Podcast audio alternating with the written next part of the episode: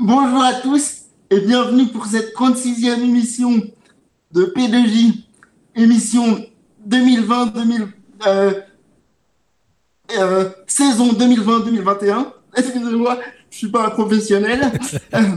Euh, c'est Pierre. Donc, je vais vous présenter aujourd'hui les gens qui vont m'accompagner pour cette émission. Rassurez-vous, je ne la présente pas. Je m'occupe seulement des présentations. Donc, il y a Greg qui, comme moi, est tombé dans la marmite de P2J. salut. Salut, et la soupe est bonne, hein. on y retourne. Hein. il y a le monsieur Breaking News de P2J, toujours là pour nous apporter un complément d'information bien utile. Denis. Salut tout le monde, salut Pierre. Salut. Et enfin, je suis très honoré parce que il faut savoir qu'on a à P2J le plus grand fan de Benjamin Audrey, de Raymond Domenech, dans un même corps. Salut Martin Salut Pierrot Je te remercie. En plus, quand Greg il a parlé de soupe avec Denis, c'était parfait parce que vous avez parlé de flan. Et du Bayern Munich. Et oui, je suis un grand fan du Barça, de Munich, de Domenech et de Benjamin André. Merci Pierre, c'était le plus beau lancement de l'année. On voulait absolument que Pierre lance cette émission parce qu'il y a plein de Pierrouzes en ce moment sur les réseaux sociaux qui nous envoient toujours des messages pour nous dire que Pierre est quelqu'un d'extraordinaire. Et euh, je suis ravi, Pierre, que tu aies pu faire ce lancement délicieux. C'est très gentil d'ailleurs. Je kiffe toutes les Pierrouzes ou Pierrades. Je ne sais pas. on embrasse les Pierrouzes du coup. les Pierrouzes. Et on en profite pour embrasser Amine qui continue euh, à agir euh, dans la famille Football Club, puisqu'on le rappelle, avant il y avait les Aminous, maintenant il y a les Pierrouzes. Euh, cette semaine, il y a eu. toujours pas de Denisous, hein, j'attends toujours. non, c'est vrai que les Denisous, il y en a eu zéro. C'est vraiment un peu l'archemin quand même. Ça prend pas trop. Pierre, il fait une émission, il a plein de Pierrouzes et toi, que dalle. Ouais, désolé. Ouais, que dalle, que dalle. Il faut se remettre en question parfois. Mm. C'est ça, exactement. En tout cas, on remercie euh, Mathieu qui a fait un épisode de Meuf cette semaine et aussi les gars de Radio Mergazenco parce qu'il y a eu aussi un barbecue P2J. Et c'est toujours du bonheur de produire des émissions et de pouvoir les diffuser parce qu'on adore parler de foot. Et Greg, on est ravi que tu sois là pour la première émission. Tu es euh, à La Réunion et tu nous écoutes depuis 2-3 ans maintenant Ouais, ouais, ouais. Bah, merci à tous euh, de m'accueillir. Et pour le coup, moi, j'y suis. J'ai exporté P2J ici. Ah, t'as commencé en France. Ouais, j'ai commencé. Et euh, bah, du coup, voilà, ouais, que dire. Vous m'avez, vous m'avez donné beaucoup de bonheur là pendant le confinement. Ah, tant mieux. Ouais, et puis voilà quoi. Donc euh, très content d'être là, euh, très content de voir Pierre. Pierre qui me fait rêver depuis quelques mois. Pareil, c'était le mot, c'était le mot de passe pour rentrer dans la famille, je crois. c'est parti d'un message. D'un commentaire Instagram, il a dit euh, Pierre, heureusement qu'il est là. Par contre, il a dit, il a mis un autre commentaire, il a dit par contre Denis, c'est pas ouf. Non. mais bah, en, vrai, euh, écoute, si, on privilégie Pierre moi, ça me fait plaisir, au contraire. en tout cas, euh, on arrête les flagorneries. il est temps de parler football parce que Pierre, ne, on va pas faire une heure et demie sur Pierre, malheureusement. Ça aurait été un grand plaisir, Pierre. Mais on va parler football et notamment la Ligue des Champions, puisqu'il y avait la demi-finale retour entre City et le PSG. On rappelle qu'au match aller, le PSG avait perdu 2-1 à domicile. On s'était dit, allez, il y a peut-être une chance. Le PSG a très bien démarré le match, je pense. Les dix premières minutes sont euh, très bien maîtrisées. Il y a un, un penalty sifflé sur une euh, épaule de, du russe, là, j'ai oublié son nom. Zichenko. Zichenko. Zichenko. Et, euh, et, finalement, le VAR a annulé le penalty en toute logique. Et là, le PSG a pris euh, quasiment dans les minutes qui suivent, hein, si je dis pas de bêtises, un but de Marez qui a douché les espoirs. C'était quasiment fini. Après, euh, que, dire de ce match, messieurs? Qui veut commencer? Ah, Un très bon match de Florenzi. Ah, ok, donc Pierre, il démarre tout de suite avec les gros tacles à la gorge. Pierre, il démarre en, balançant, des des phrases dures. ma, lecture de ce match, elle est. Euh, en fait, j'ai, je pense que le PSG ne pouvait pas euh, se qualifier sur les deux confrontations, mais non pas parce que Manchester City était trop fort. J'ai été moi relativement déçu du niveau de Manchester City. Enfin, je les ai Ah ouais pas sentis rouleau compresseur par rapport à- au Bayern Munich que j'ai senti fait bien. vraiment vraiment un cran au-dessus.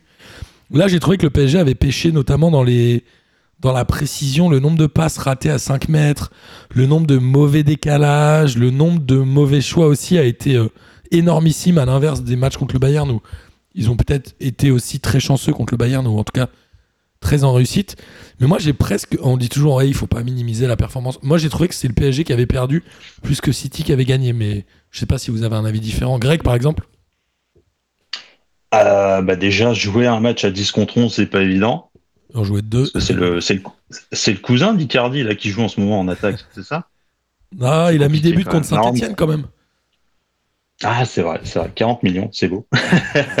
55. Non, euh, 55. Ça pique. Ah, ça pique. Euh, non, que dire euh, Paris, c'est a foiré son match aller, déjà, sur la deuxième mi-temps. Après, sur la première, ils se sont pas mal découverts. City a profité de, de contre. euh, Et puis après, Paris s'est entêté avec Neymar qui garde le ballon, qui rentre dans trois, dans trois joueurs. Enfin, c'était un petit peu le, le mauvais PSG qu'on a l'habitude de voir quand ils sont sous pression. Et euh, à côté de ça, pas de Mbappé, euh, des latéraux aux fraises. C'est compliqué. Ouais, Denis? Donc pour toi, tu es un peu d'accord avec ce que je dis, c'est plutôt le PSG qui, a- qui est passé à côté, quoi. Ouais, à côté de ça, Manchester City, moi, par contre, m'a fait grosse impression. euh, dans la mesure où le ballon tournait, le ballon vivait sur chaque remontée, j'avais l'impression que ça pouvait aller loin. Et bah, Marez, le facteur X, le facteur DZ même, Ouais, exact. il en a quand même planté trois. Et Exact. Rien Super, fait, double euh. confrontation de Marez, en effet. Ouais. Denis? Marez qui a quand même été refusé par l'OM, on le rappelle, je crois, hein, parce que Marez ne représentait pas assez, enfin ne représenterait pas assez bien l'OM comme l'aurait dit la Brune. Encore une fois, un grand coach, un- enfin pardon, un grand président euh, qui préside la ligue aujourd'hui, on se le rappelle. Euh, je sais pas, moi je trouve que le PSG a pas été au niveau. Enfin, en vrai, euh, j'ai pas, dès, dès le, dès le match aller, dès la, dès la fin du match aller, euh, j'y croyais pas parce que l'attitude du PSG, on retrouvait la mauvaise attitude qu'on a toujours connue du PSG. Un PSG qui déjoue, un PSG qui fait rien. Et hum, je sais pas s'ils préparent les matchs avant de les, enfin, s'ils préparent les matchs avant de les jouer, mais ils se sont fait avoir de la même façon. Ils se sont fait avoir avec un 4-4-2 où ils se sont enfermés dans l'axe et derrière, Ederson fait des relances lointaines et ça passe. Ouais, alors, Pour moi, le, quand pas même, premier match, but- mais juste qu'il y a quand même une énorme marche entre la fi- une, une finale et là où on est le PSG. Je, certes, ils ont été finalistes l'an dernier, mais quand on regarde le nombre de matchs qui, a été, qui ont été joués, physiquement, psychologiquement, ça fait le même nombre de matchs que cette année. Et le PSG a encore cette marche à aller en finale. Il y a un truc qui n'est pas encore bon au PSG pour ça. après, il y a une saison qui est euh, ultra particulière, puisque le PSG Oui. s'en est fait arrêter trois mois, repris, etc. Il y a eu des faits de jeu qui ont fait que, mais il y a un truc qui est assez symbolique, et on en reparlera certainement dans le match de championnat, c'est euh, l'énervement que montre cette équipe à partir du moment où elle est plus maître du jeu. C'est-à-dire qu'il n'y a, aucune, euh, il y a aucun sentiment de chercher la solution, il y a plutôt le sentiment d'aller euh, s'empaler, comme disait Greg, notamment avec Neymar, et ensuite de s'énerver, de prendre des rouges. C'est un peu euh, quatre ou cinq fois les mêmes scénarios, non, Pierre?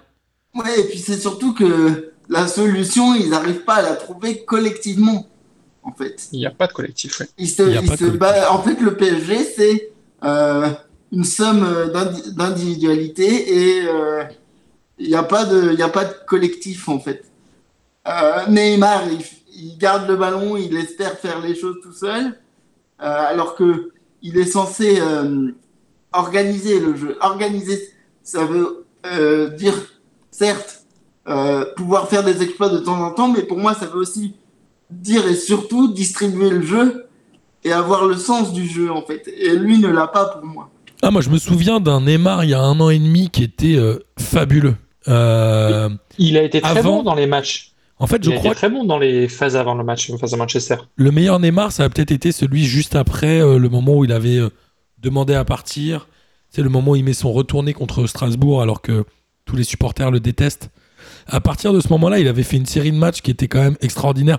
C'est un super joueur, il faut le dire. Évidemment que c'est une chance de l'avoir au PSG, mais là, il y a soit un sentiment de où lui se dit que les autres sont pas au niveau autour et il essaye d'y aller un peu tout seul. Et je, ah, rejoins vachement Greg hein, moi, dans ce qu'il dit. Combien de fois depuis 6-8 mois on voit Neymar essayer tout seul? Et maintenant, le pire, c'est que un joueur du niveau de Neymar, il se fait prendre le ballon, même par Girassi, comme on l'a vu hier, sans trop de difficultés. Au début du match face à City, on se rappelle qu'il a dit Je serai un guerrier, je, je mourrai en guerrier, ou mourirai selon les grandes formules du Groland.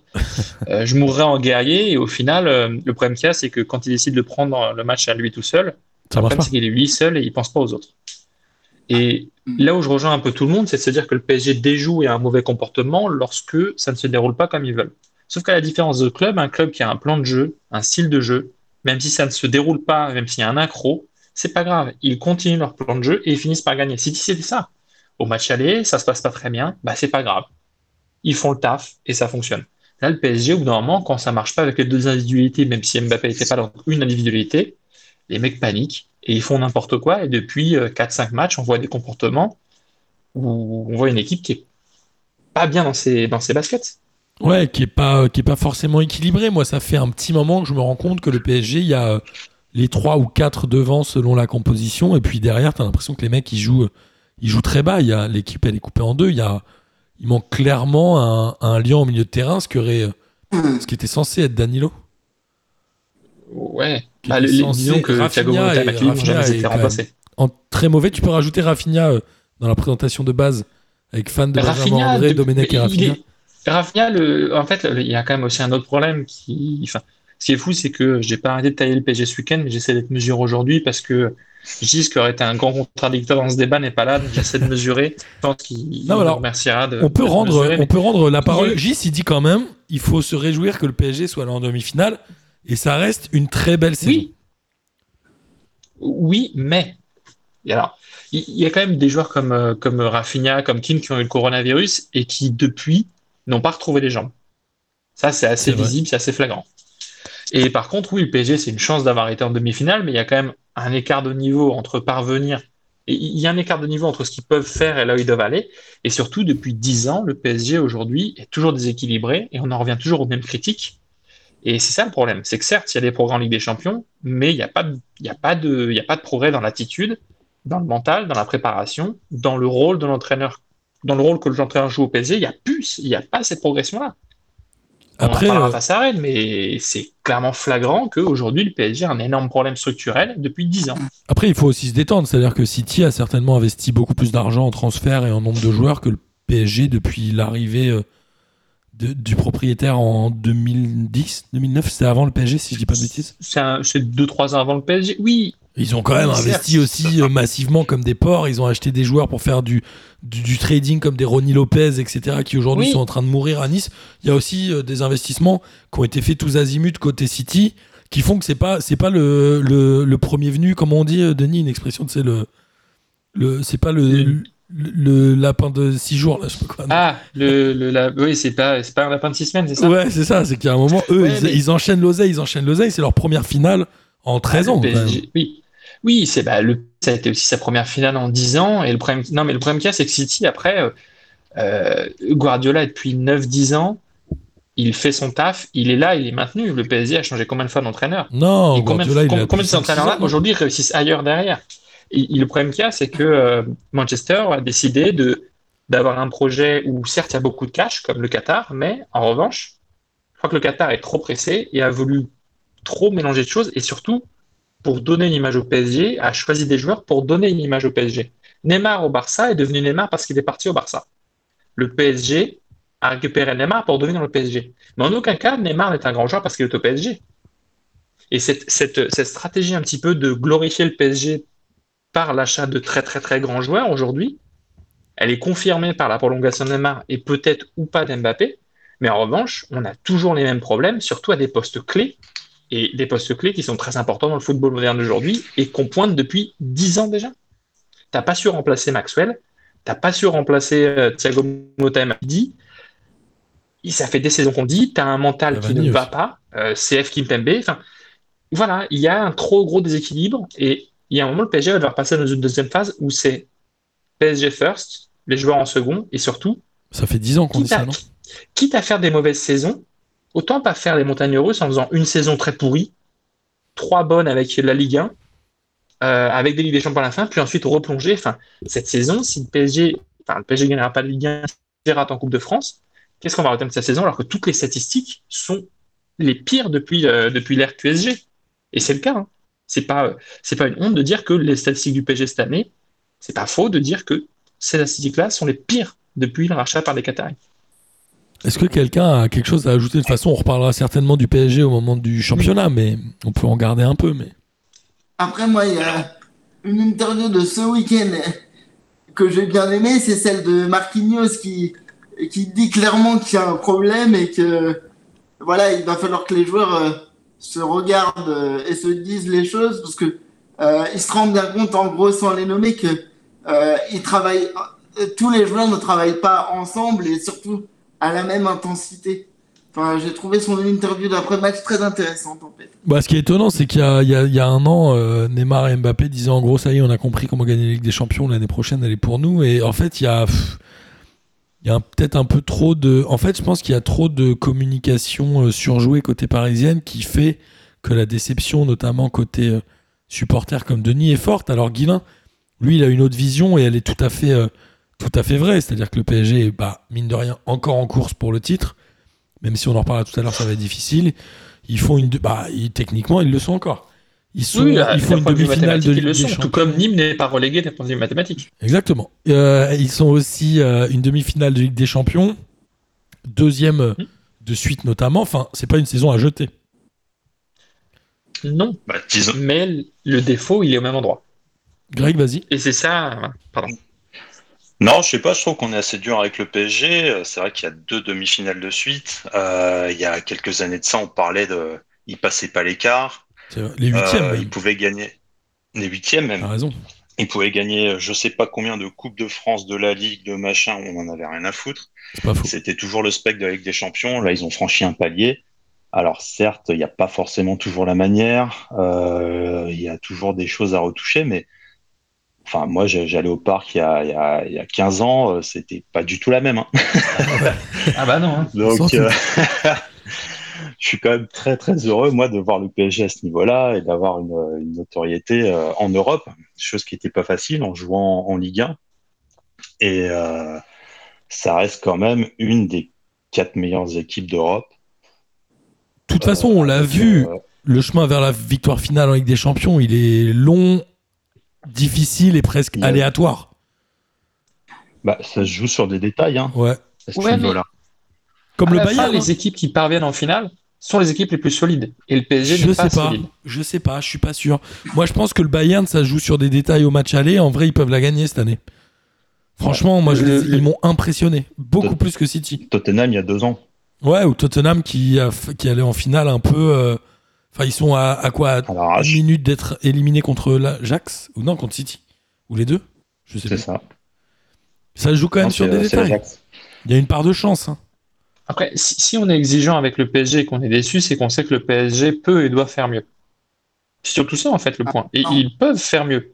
Mais il va falloir changer quelques points qui ne changent pas depuis 10 ans pour vraiment faire ce progrès-là. Puisqu'aujourd'hui, tu as une équipe du PSG qui, en semaine, doit jouer doit dominer un match, ce qu'ils ne savent pas faire. Et en Ligue des Champions, étonnamment, ils se retrouvent à devoir savoir quoi faire en étant dominé et basé sur les performances de deux joueurs.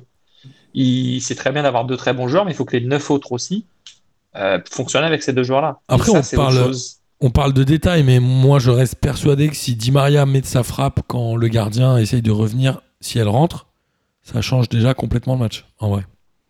Oui, je reste persuadé qu'ils que ça, ils peuvent se qualifier derrière. Un peu comme le penalty de Messi arrêté par Navas. Faut pas oublier aussi que le PSG, si, y a le, si Messi marque son péno, je suis pas sûr qu'il n'y ait pas une deuxième remontada. Hein. Je bah Vraiment, je mettrais pas mon, mon ma détails, mais, hein. mais, après, on parle là surtout du match face à City. Est-ce que face à City, il y a eu des, des détails ont manqué? À aucun moment, il n'a manqué de détails au PSG pour gagner face à City. En fait, il a manqué beaucoup trop de justesse. Il a beaucoup trop manqué le de match, justesse. Le match, il s'est arrêté en première période du match aller. Depuis, il n'y a pas eu de match. Hein. Ouais, c'est pas faux. Oui, oui, parce qu'ils étaient ça jamais, euh, et ça jamais dans le bon tempo. l'an dernier, vraiment. psychologiquement, le PSG n'est pas capable d'enchaîner autant de matchs à haute intensité et de autant de pression. Bah, et ça ressent sur le physique, ça se ressent sur l'attitude. Et puis tu peux pas gagner des matchs en finissant à 10. Non, ça c'est sûr. Et on voit que cette saison est longue, euh, même la Juve en Italie. Bon, bref, en tout cas, c'est un très beau débat et on va le continuer, j'imagine, quand on parlera de la Ligue 1. En tout cas, sur l'autre demi-finale, Chelsea a battu le Real de but à zéro. On pensait que le Real était euh, le Duncan MacLeod de la Ligue des Champions et non, finalement, Chelsea a réussi à leur couper la tête. N'Golo Kanté a réussi à, couper la tête du Real Madrid. Ils ont gagné 2-0. Chelsea est également euh, détenu par Abramovich depuis de nombreuses années, a également investi beaucoup d'argent et joue sa troisième finale de Ligue des Champions. Troisième ils en ont gagné une, ils en ont perdu une. Et là, on verra s'ils la gagnent. En tout cas, ça a été un Chelsea euh, sérieux et un Tuchel qui fait un peu la nique au PSG, non? Ça me fait très plaisir. Est-ce que, est que Chelsea joue bien? Moi, j'avoue, j'ai pas vu ce match, mais est-ce que Chelsea est une équipe qui est agréable à regarder jouer? Ouais, c'est assez plaisant. Moi, je trouve que ça, ça bouge dans tous les sens. Il y a, il y a pas mal de jeunes joueurs, les, euh, les Cavers, les Mount, les. Euh, Werner, il est un petit peu en galère, mais bon, tu sens que ça, peut le faire. Et puis, N'Golo Kanté au milieu qui. Futur ballon d'or, j'espère. Ce serait beau. Hein. Ah, il m'a fait rêver. Non, je sais pas. Avec des champions et l'euro, c'est pas impossible. Hein. Il a été deux fois MVP de ces matchs. Hein. Ouais, à l'aller et au retour. À match aller, match retour, c'était lui le meilleur joueur. Exactement. Donc Chelsea, ouais, agréable à regarder pour toi, Greg. Ouais, carrément. Pierre Carrément, ça va faire une finale assez ouverte. Ouais, je suis assez d'accord. Pierre, tu as le même avis ou pas? Ouais, je pense que ça va faire une, une belle finale. Euh, bah, ce week-end, il y a la répétition. Euh, puisque les deux clubs se sont affrontés et ça, a donné, pour moi, ça a quand même donné un beau match. Et euh, on a, enfin, je pense que ça va donner une très belle finale, quoi qu'il en soit. Ouais, alors on peut spoiler. Euh, City a perdu contre Chelsea à domicile, mais c'est pas tout à fait le même contexte puisque City est officiellement champion. Non, il doit leur manquer peut-être deux points. Bah justement, avec ce match-là, ils sont pas champions. Ouais, mais bon, ils le seront. Euh, si c'est pas la semaine prochaine ni celle d'après, ils le seront à la fin, quoi. Ouais, mais pour le coup, Chelsea, c'est quand même. Euh, enfin, pour le coup, ils ont retrouvé une solidité qu'ils n'avaient pas forcément avant, un réalisme très bon. Et, et ils remontent bien en championnat. Il a déjà imposé une certaine patte. Vous voyez euh, Chelsea gagner ou vous voyez plutôt City, Greg? Chelsea avec un but de Giroud. Non, je déconne. euh... Ah, s'il rentre 30 secondes, ça va être compliqué. S'il oh, rentre 30 secondes là au match face au Real, et bon, bah, il n'a pas pu marquer. On sait jamais. Euh... Je sais pas quoi penser. J'aimerais, je sais pas, je sais pas. Les deux équipes euh, jouent un football assez rapide, projeté vers l'avant. Il y a petite préférence pour Chelsea quand même. Juste pour les joueurs français et pour Tourelle. Ça me ferait bien marrer qu'il la gagne. Thiago Silva et Tourelle. Ce serait improbable. Moi, je pense que Chelsea va gagner. Ouais. Je suis une fan de la Fontaine. Euh, ben, j'aimerais beaucoup aussi que Chelsea et Tourelle gagnent, mais je pense que Manchester City gagnera. Depuis le début, euh, je vois éventuellement une finale City-Madrid. Bon, bah, Chelsea sort le Real Madrid, et puis de toute façon, quand on voit le match à l'Est, c'était logique. Euh, City, pour moi, euh, Chelsea, pour moi, un effectif trop jeune, trop nouveau, qui n'a pas l'habitude de ces grands rendez-vous pour réussir à bien aborder une finale. Pierre? Après, moi, je suis un peu sur la même ligne que Denis, enfin, même carrément, dans le sens où j'aimerais que Chelsea euh, la gagne, mais à mon avis, le problème, c'est que en face, ils ont un vrai rouleau compresseur et je pense que ils vont avoir envie et et voilà, je pense que City va aller la gagner quand même. Ok, bon écoute, on verra bien. En tout cas, la finale se déroulera le samedi 29 mai, tout comme euh, l'Europa League, où la finale aura lieu, elle, le mercredi 26 mai. C'est Villarreal-Manchester United. United a perdu 3-2 contre la Roma au match retour, mais on se rappelle, on rappelle qu'ils avaient mis une, une démontada 6-2 euh, au match aller. Donc c'était euh, relativement une balade de santé pour eux. Et Arsenal a fait 0-0 à domicile après avoir pourtant fait, avoir perdu 2 buts à 1 pardon, à l'extérieur au match aller. Donc c'était pas impossible pour Arsenal, ouais Pierre? Ah, Juste à noter que euh, deux ex-entraîneurs du PSG sont en finale d'une Coupe d'Europe. Exactement. Bah après, Parce que nous avons Emery et Tuchel. Emery Tuchel, et puis les deux clubs de Manchester City qui sont en finale européenne. Donc il y a ça aussi à mettre en avant. Et Cavani qui a mis énormément de buts face à Rome euh, sur les deux prestations. Hein. Deux au match retour. Et au match aller, en a mis combien? Un ou deux déjà? Un, je crois. Ah, ah, Cavani, Cavani c'était ah. évidemment le joueur à garder. Oui, mais bon, tu comprends, il faut l'enlever. Il faut aussi le retirer des affiches pour euh, célébrer l'anniversaire du Paris Saint-Germain au profit de joueurs comme Ronaldinho qui joue une saison. Voilà. Il a été. Euh, Parce qu'il refuse de changer. Il y a un débat là-dessus? Hmm? Oui, oui, bah oui, parce que du coup, euh, Cavani n'apparaissait pas sur la grande affiche célébrant le, 50e anniversaire du PSG. Ah, c'est abusé, c'est quand même le meilleur buteur du club, c'est un peu abusé. C'est la, c'est la bonne gestion que le PSG a avec ses joueurs, avec tout ça, c'est le PSG qui est génial. Est-ce que Julian Draxler y était? Non, pardon. Parce que non, je pense pas, mais on sait, on n'est on est pas, on n'est pas une équipe prête au PSG. Incroyable. Euh, on en parlera après, tiens, euh, quand on parlera du championnat. c'est une finale qui va être ouverte ou c'est est-ce qu'on peut avoir un doublé des, villes de Manchester, Manu et, City en... Ça n'a jamais dû arriver, ça, je pense. Non, je pense pas. Mais... Le vainqueur d'une même ville, ce serait étonnant. J'avoue que je, je pense pas. Je, pas non. Mais je pense que Manchester, oui, gagnera. Ouais, Villarreal, c'est pas assez euh, costaud. Bah déjà, quand tu galères face à Arsenal, c'est que tu as déjà quelques lacunes. Euh, donc, euh, si tu arrives ensuite que tu es face à United, qui est quand même. Enfin, voilà, c'est United cette saison, c'est une belle saison pour United. Hein. donc, euh, je pense que voilà, Villarreal risque de perdre un peu. D'accord. En tout cas, euh, Cavani a prolongé jusqu'en 2022. Ils n'ont pas eu peur de le hein. reprolonger dans le plus. Il n'était pas assez bon pour le PSG, visiblement. Exactement. ok, ok, ok, ok. Très bien, ces Coupes d'Europe. Ça reste quand même sexy, la Coupe d'Europe. Moi, j'aime bien. un peu comme la Ligue 1. La Ligue 1, on s'est dit, c'est peut-être la journée de championnat où le titre va se dessiner, où le PSG va passer devant Lille et Lille démarrer cette journée le vendredi soir contre Lens. 1 minute 12, je crois. Penalty pour Lille. Mm. Le match a été plié au bout d'une minute 12 avec un super péno de Yilmaz. Oui, Pierre? Est-ce qu'on peut vraiment considérer qu'il y a eu match? Euh, Je veux dire, à un moment donné. Euh, Il y a eu penalty à la première minute et rouge à la 35e pour euh, Michelin. Donc le match il était. Match euh, il y a eu match 35 minutes quoi. en même temps, euh, c'est le, meilleur joueur de l'Olympique lyonnais qui a sifflé un penalty de la deuxième minute, donc je te dis. Alors il dit ça, Denis, parce qu'évidemment c'est Clément Turpin, mais il y a eu un magnifique penalty évidemment de Bourak Ilmaz, mais surtout un but. Ah, Bourak Ilmaz. Il est super attiré quand même son penalty. Hein. Et le deuxième but, il est fou. Ah, et Bourak Ilmaz, c'est l'homme de la fin de saison de Lille et c'est euh, un gars qu'on n'attendait pas, mais quelle, quelle, fin de saison et Incroyable. quelle saison, mais quelle fin de saison, ouais. Mais quand tu regardes le, match, c'est un peu. Enfin, quand tu regardes le match, évidemment, Lille a dominé. évidemment, euh, le rouge à la 35e minute a fait euh, définitivement la différence. Mais quand tu regardes les stats, c'est marrant. Mais elles sont quasiment identiques euh, entre Lille et Lens. Alors pas du tout ce que reflétait le match quand tu le regardais. C'est assez bizarre. Mais c'est ce qui me fait penser, moi, que Lille est un, sera champion, je pense. Enfin, je sais pas si l'un d'entre vous a le moindre doute sur cette partie-là mais sera un champion. Euh, je, vais, allez, je vais le dire, un champion par défaut, je pense.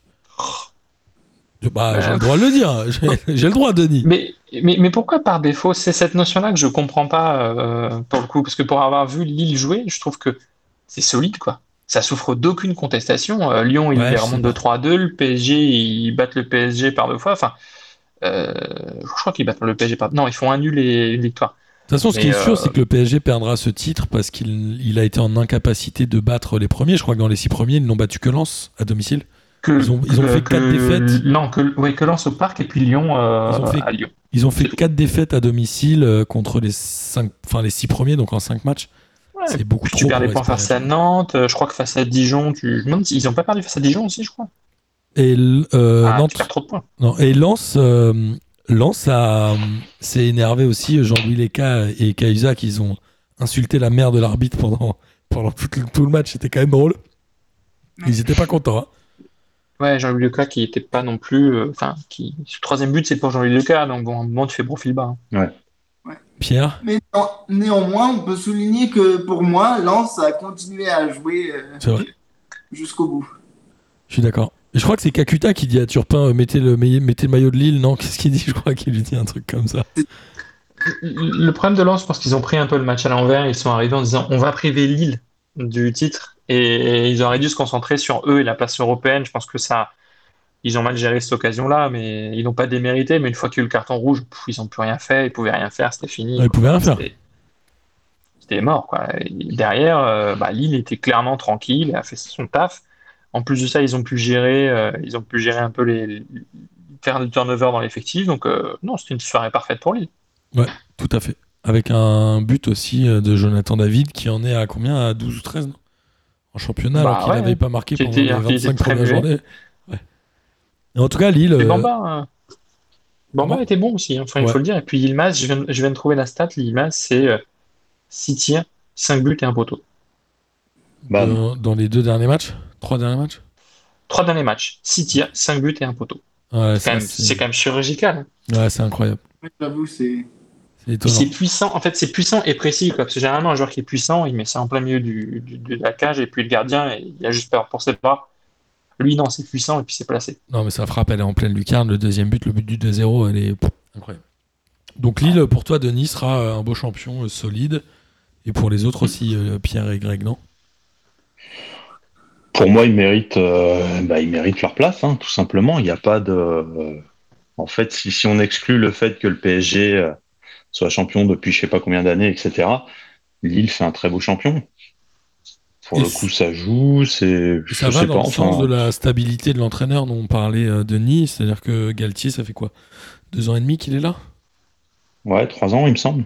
Et on rappelle que Lille, il y a un moment, les supporters descendaient sur la pelouse en disant euh, si, si, si, si, on descend, on vous descend. Il n'y a pas si longtemps que ça. Hein. Ils reviennent, ils reviennent de très loin, ouais, pour le coup, mais euh, ils ne se sont pas affolés, ils ont continué leur truc, et puis après, ils arrivent à, L'an dernier, ils se sont fait un petit peu piller aussi au niveau du mercato. Ils arrivent à s'en sortir en sortant des, des, des Yilmaz, des. la cellule de recrutement est très intelligente, par contre, ça c'est évident. Ouais. À voir si ça continuera avec les changements de direction et tout ça quand même. Et surtout si Galtier part. Je sais pas ce qui restera de Lille, je sais pas ce qui restera entre le Lille de cette saison et Lille de l'an prochain, et c'est la petite crainte que j'ai. Si Galtier part, il, il irait où Pardon? Galtier est courtisé par qui là?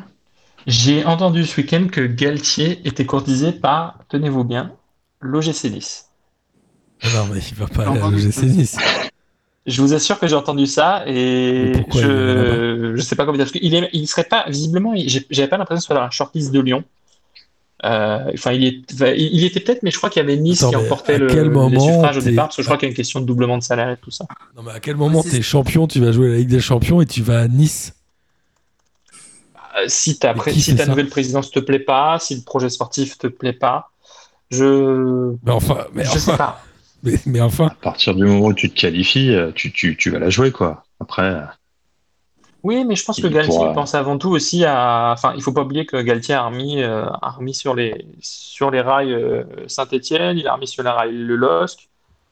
Il est capable de, de, faire les bons choix pour des bons projets sportifs et je sais pas si le, enfin je sais pas dire quel est le projet sportif du LOSC, mais je sais pas si son si le LOSC euh, va lui correspondre et lui correspondre encore. Donc, euh, je, voilà, je mets un bémol là-dessus. Ok, bah écoute, on verra. On verra. En tout cas, euh, à Nantes, la place a l'air définitivement gardée par Antoine Comboiré, puisque Nantes est incroyable, a battu Bordeaux. 3 buts à 0. Alors Nantes, ils sont vraiment étonnants parce que là encore, c'est 3 tirs cadrés, 3 buts. Je crois que ça fait quelques fois qu'ils font ça. C'est incroyable. Alors après, il y a Bordeaux en face, donc on va relativiser. Mais est-ce que Nantes peut se sauver? Éviter la place de barragiste, ou du moins. Sachant qu'ils arrivent, ils fondent sur Lorient, Strasbourg et Bordeaux euh, de manière à toute vitesse. C'est quand même assez incroyable. Ils vont jouer la semaine prochaine à Dijon. Donc autant dire qu'ils ont quasiment les trois points s'ils font pas les cons. Et derrière, ils reçoivent Montpellier. Donc techniquement, Nantes, si ça se trouve, ils vont le faire alors que c'était vraiment pas gagné. Quand tu as un bon technicien aux manettes, forcément. Non, mais ça fait longtemps que Combo a dû être nommé. Je sais pas pourquoi ils ont nommé Domenech, même si euh, on en pense qu'on veut de Domenech. Euh, ben non, mais je crois que Domenech, enfin, Cambora était prévu au départ à la place de Domenech, et euh, finalement ils ont mis Domenech à la place, et j'espère que ce retard de nomination de Domenech entraînera pas des difficultés dépendantes. Mais c'est quoi J'ai pas le classement détaillé sous les yeux, enfin je le, je le trouve, mais. Alors, oui, tu veux savoir quoi, Denis? Nantes est 18e avec 37 en fait, le problème, c'est que Nîmes a une très bonne dynamique, et j'ai quand même peur pour Nîmes. Il y a, en, vrai, il y a Strasbourg qui est quand même en difficulté. Je et me demande si c'est pas Strasbourg qui va se retrouver un petit peu dans la farce. Et Lorient hein. Je crois que Nîmes va jouer Bordeaux aussi. Alors, nous avons. Alors, dans les concurrents match, avec hein. Nantes, on va dire qu'il y a Bordeaux, Strasbourg et Lorient. Il y a un Lorient-Metz, un Bordeaux-Lens et un Nice-Strasbourg à la prochaine journée.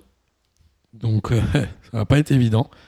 Et on a euh, Lorient qui ira à Strasbourg. C'est Strasbourg qui va arbitrer. euh, Strasbourg joue, euh, joue, joue, euh, Lorient donc dans un match euh, coup près, j'ai envie de dire. Ah, celui-ci, ouais. Et Nantes, Nantes recevra Montpellier euh, et Nîmes. Nîmes, ils jouent, euh, ils vont à Rennes et ils reçoivent Lyon. Donc Nîmes, euh, ça risque d'être. Ah. Dur. Non, non, Nantes se maintient, Ah. Nîmes reste, Nîmes reste où elle est parce que Rennes euh, a clairement envie d'Europe.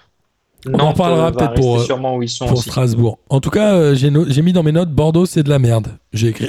je, je sais pas si on peut Bah, dire autre chose. euh, Pas mieux. bah, c'est vrai, C'est ouf. c'est vrai.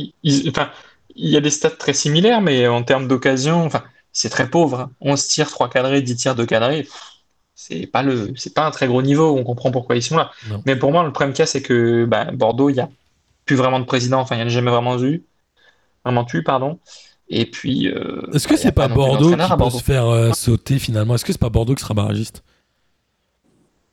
Non, parce qu'il y a quand même Strasbourg qui est là pour faire des matchs vraiment minables. Ouais. Heureusement qu'il y a un Bordeaux, un Strasbourg-Lorient, moi je vais dire. Que Bordeaux, Oui, j'aurais pas mis trois oui. copecs sur eux. hein.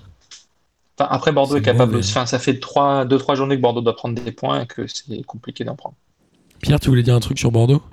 Moi, je pense que Bordeaux, avec ou sans Gasset, il n'y a pas de différence. Ouais. Peut-être que Non. chez- lui, devant la télé, euh, Bordeaux s'en sortirait mieux. Donc, euh, Ouais, mais je sais pas. euh, on a l'impression qu'il A a priori, les, tellement perdu, euh, Il, Enfin, il ça parle fait- d'autogestion là. a perdu son. les joueurs demandent, les joueurs demandent de l'autogestion. hein. Alors bon, je sais pas s'ils en sont capables, mais ils demandent hein, clairement. Non, mais vous vous souvenez Après, de tous ces euh, gens Vous vous souvenez de tous ces gens qui par Ben disaient- Arfa. Ouais, tous ces gens qui disaient Laurent Ah, Blanc n'est rien sans. Jean-Louis Gasset depuis Saint-Etienne Moi, et Bordeaux. Moi, je suis le premier, moi, je suis personne le premier à même dire. chose. Moi, je suis le premier à le dire que Laurent Blanc sans Jean-Louis Gasset, c'est pas la même chose. Et Jean-Louis Gasset sans Laurent Blanc, c'est quoi? C'est nul. Mais non, mais Jean-Louis Gasset a sûrement le rôle un peu sociable, un peu, euh, un peu, euh, pas manager, mais un petit peu euh, Copain, quoi. chief happiness, chief happiness officer Ouais. que n'a pas, euh, que n'a pas Laurent Blanc. Tu vois que tous les joueurs qui croisent Gasset font des câlins à Gasset, même Camboire fait un câlin à Gasset. Mais en même temps, euh, Mais bah, parce que pense ça plus euh. Gasset a entraîné Camboire à l'époque du PSG, non? Il devait être. Gasset était déjà dans le staff du PSG en 90, non? Dans les années 90, non? Je pense que Gasset a contribué à la création du PSG en 70. hein. Jean-Louis Gasset a fondé le PSG à 70 ans. Je pense que voilà, je Il a pense. mais en vrai, 157 je pense qu'il a, il, ça fonctionne parce qu'il a le rôle un petit peu Ah analyste. Après, Il était au PSG quand au début des années saison, c'est 2000. compliqué. Autant pour moi, il était au PSG au début des années 2000 et avant, il était à Montpellier, évidemment. Par contre, on peut dire que Nantes a mis des beaux buts quand même. hein. Ouais, Colomwani met un super but sur un beau travers de Moses Simon. Ouais. Enfin, Nantes a fait. Enfin, pour le coup, Nantes, j'ai. Enfin, 3-0 déjà, je pense que c'est assez inédit dans l'histoire de Nantes. Et c'est quand même pas mal.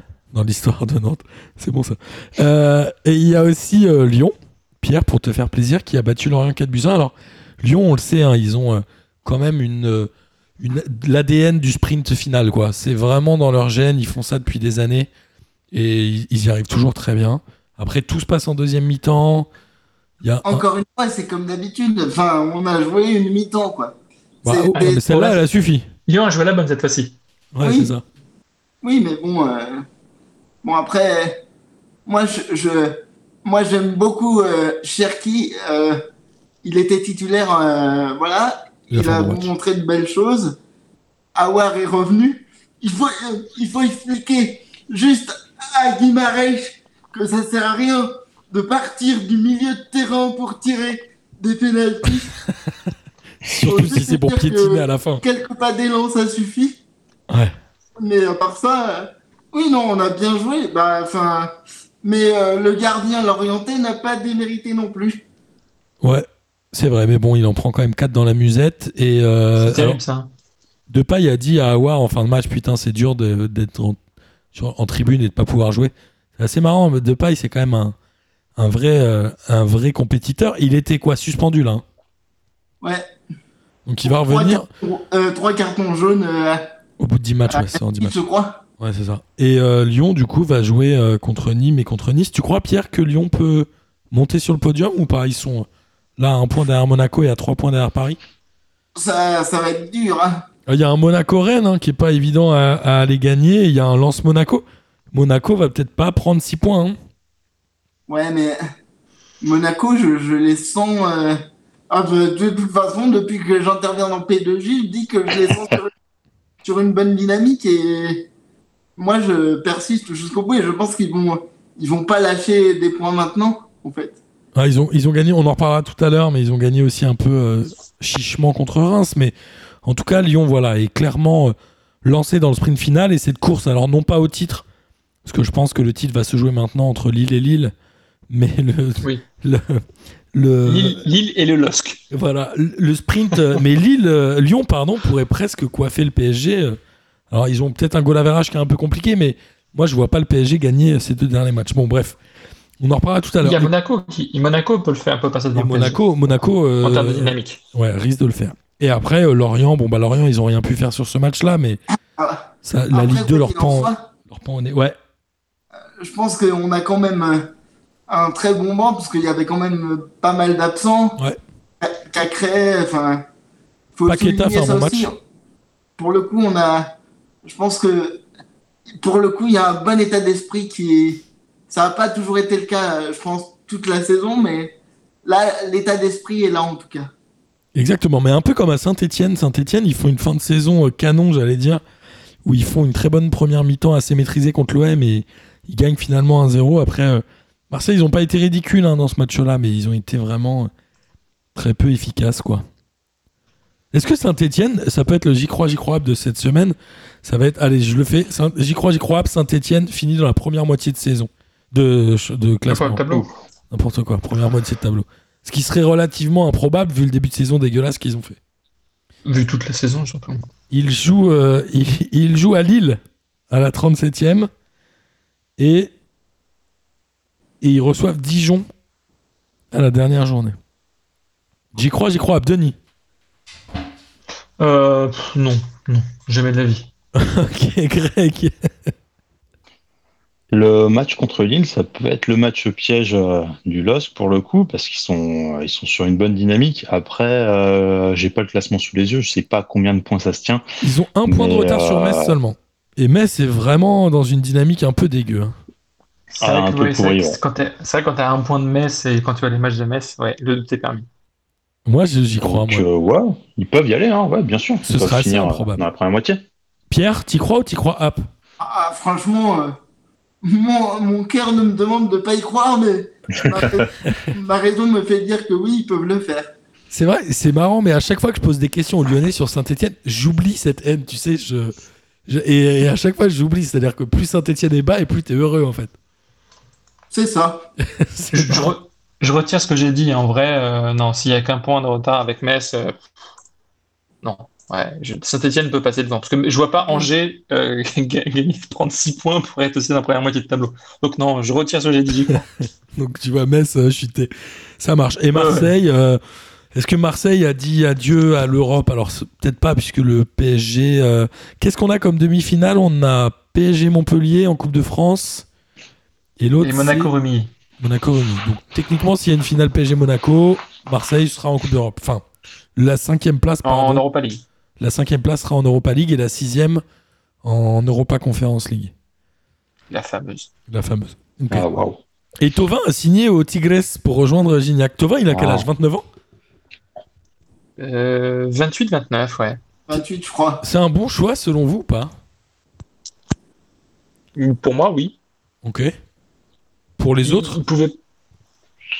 C'est un choix exotique. Hein. euh, Qu'est-ce que je peux te dire là-dessus ouais. Je sais pas où il aurait pu aller d'autre, Ouais, qui aurait voulu de lui. Et il y a son poteau Gignac. euh, bon, je sais pas. Enfin, pour euh, toutes ces raisons-là. Après, faut voir. Je sais pas combien il va palper aussi. Ça, je peut sais être pas. euh, le fameux choix sportif.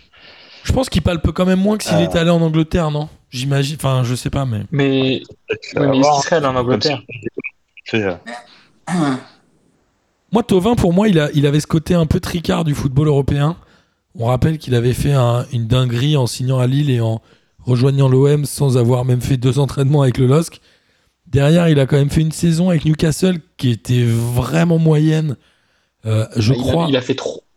Il a fait combien Une saison seulement Un an et demi, je crois. Je crois qu'il part en janvier, il revient l'année après. Il fait genre 15 matchs, qui a été très mauvaise sportivement et je crois même au-delà. Je suis pas sûr qu'aujourd'hui Tovin était un joueur bankable au niveau sportif. Je crois pas. je pense que lui aurait aimé un club, aurait adoré un club plus pimpant en Europe, ça c'est clair. Il n'a pas dû avoir beaucoup de propositions des propositions intéressantes. En vrai, les Tigres, c'est quand même un club compétitif au Mexique. Ça se passe super bien pour André, André. Je pense que c'est un bon choix. Peut-être que ça lui permettra de revenir ensuite en Europe et redorer un, un peu son image. Mais je le vois, je le vois pas de toute façon euh, avoir un truc bien plus excitant que d'autres clubs. Euh, Gignac, a été Gignac a été finaliste de l'Euro en jouant au Tigres, si je dis pas de bêtises. Il était au Tigres. Pierre? Oui, oui, et puis pas le Jeux Olympiques. Ouais, faire le JO. Euh, moi, je, comme disait Denis, euh, euh, les Tigres, c'est pas non plus un club pourri. Hein. Ils, ont, enfin, ils sont très bons dans leur zone. Sont, ils ont quand même été finalistes, je crois, de leur Coupe d'Amérique du Sud. Enfin, ils l'ont gagné à un moment, non? Avec Gignac, non? Il l'a jamais gagné, Gignac? Alors je sais, je suis en train de regarder leur palmarès. Ils ont euh, une finale ou en tout cas une, euh, ils sont vainqueurs de Super Coupe. ils sont vainqueurs de, ils sont, ouais, ils sont vainqueurs de la Ligue des Champions de la Concacaf. C'est ça, il y a deux ans, non? Ou l'année dernière? Je sais plus. on rappelle que Jérémy Ménez a essayé de faire le, une gignacrie en signant à Club America. Je sais pas combien de temps il a joué, mais il est vite retourné au Paris FC. Je me souvenais même des pas. Belles photos. là-bas. il y a joué. Euh, franchement, je sais pas. Mais ceci dit, Club America, c'est certainement un des plus beaux maillots de foot de l'histoire du monde entier, n'est-ce pas, euh, Denis? Ouais, il y a aussi le Club Tropicana de George Michael qui était un très bon. Ah non, c'était pas un club de foot, c'était euh, un truc plus cool. Ça, tu préfères les maillots du FC Budale avec la purée saucisse. On connaît les bails, Denis. Ouais. après, on va passer à Angers-Dijon. Bon, Dijon, ils ont décidé de faire un gros doigt à la Ligue 1. Ils s'en battent les couilles. Ils en ont repris 3 contre Angers qui n'avaient pas marqué depuis 18 mois je pense. Donc il y a Fulgini qui marque assez vite, donc du coup Dijon ils ont déjà lâché. Euh, il fallait vraiment jouer Dijon pour que Angers gagne, non? Oui, et que Fulgini revienne surtout, parce que depuis que Fulgini ne, jouait pas par blessure, il se passait rien à Dijon. À Angers, ouais, non, c'est ouf. C'est ouf, c'était. Oh, pardon, euh, Angers, pardon. Oui. Même euh, Loïs Diony a marqué, je sais pas combien de buts il a mis. il a marqué en glissant avant de frapper, hein, quand même. Il a, oui, il a glissé, exactement. il a marqué un but vraiment des plus pétés du monde. Exactement. En tout cas, Dijon, euh, voilà, on avait fait, je crois, j'y crois, j'y crois, Dijon euh, fait moins de 20 points, je crois. Bah, ils sont à combien? Ils, sont, à 18, toujours, non? Ils sont à 18 et ils reçoivent Nantes eh et, ils et, ils vont à Saint-Etienne. Donc autant dire que Dijon risque de faire deux défaites. Ils ont quand même fait 5 tirs, un cadre Dijon, hein, quand même. Mais ce qui est pas mal, c'est qu'ils ont eu, eux, le temps de préparer la Ligue 2, puisqu'ils euh, y sont depuis novembre dernier. C'est pas mal.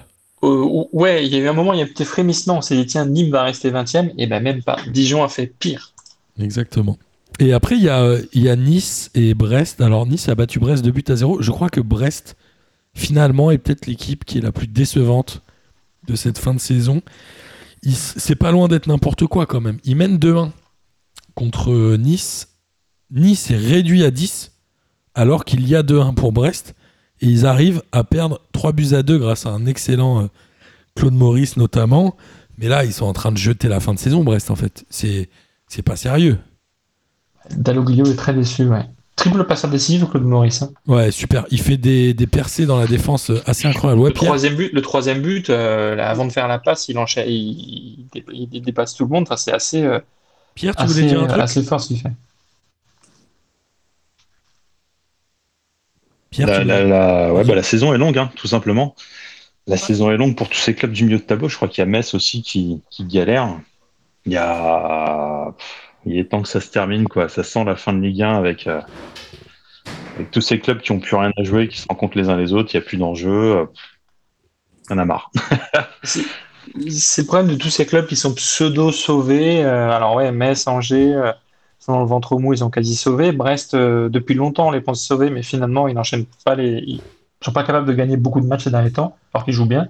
Mais en fait, c'est un peu le problème. Là où je rejoins Greg, c'est qu'un club comme Brest euh, a eu ses 40 points il y a à peu près un mois. Ils ne peuvent plus jouer l'Europe, ils ne peuvent plus jouer le maintien. Du coup, ça devient euh, bah, la foire à la saucisse. Ils peuvent plus jouer le maintien, mais mathématiquement, rien n'est fait et je pense que oui, effectivement, depuis qu'ils ont les 40 points, c'est le maintien assuré. Sauf que il manque de pôle, 19e, 18e. et puis au-dessus sont largement performants, sauf à l'exception de Bordeaux évidemment. Et Nice, c'est noté qu'ils ont fait cette performance sans Guiri, qui était, euh, on le croyait, le seul joueur capable de créer des actions et de mettre des buts. Donc, est-ce que c'est bien pour la. Enfin, est-ce que ça augure des choses bonnes pour l'année prochaine pour Nice? Après, Guiri, je ne me trompe pas, il est quand même rentré en fin de match. Ouais. Euh, ouais, je crois. Et euh, même là, il apporte quelque chose, je crois. Et.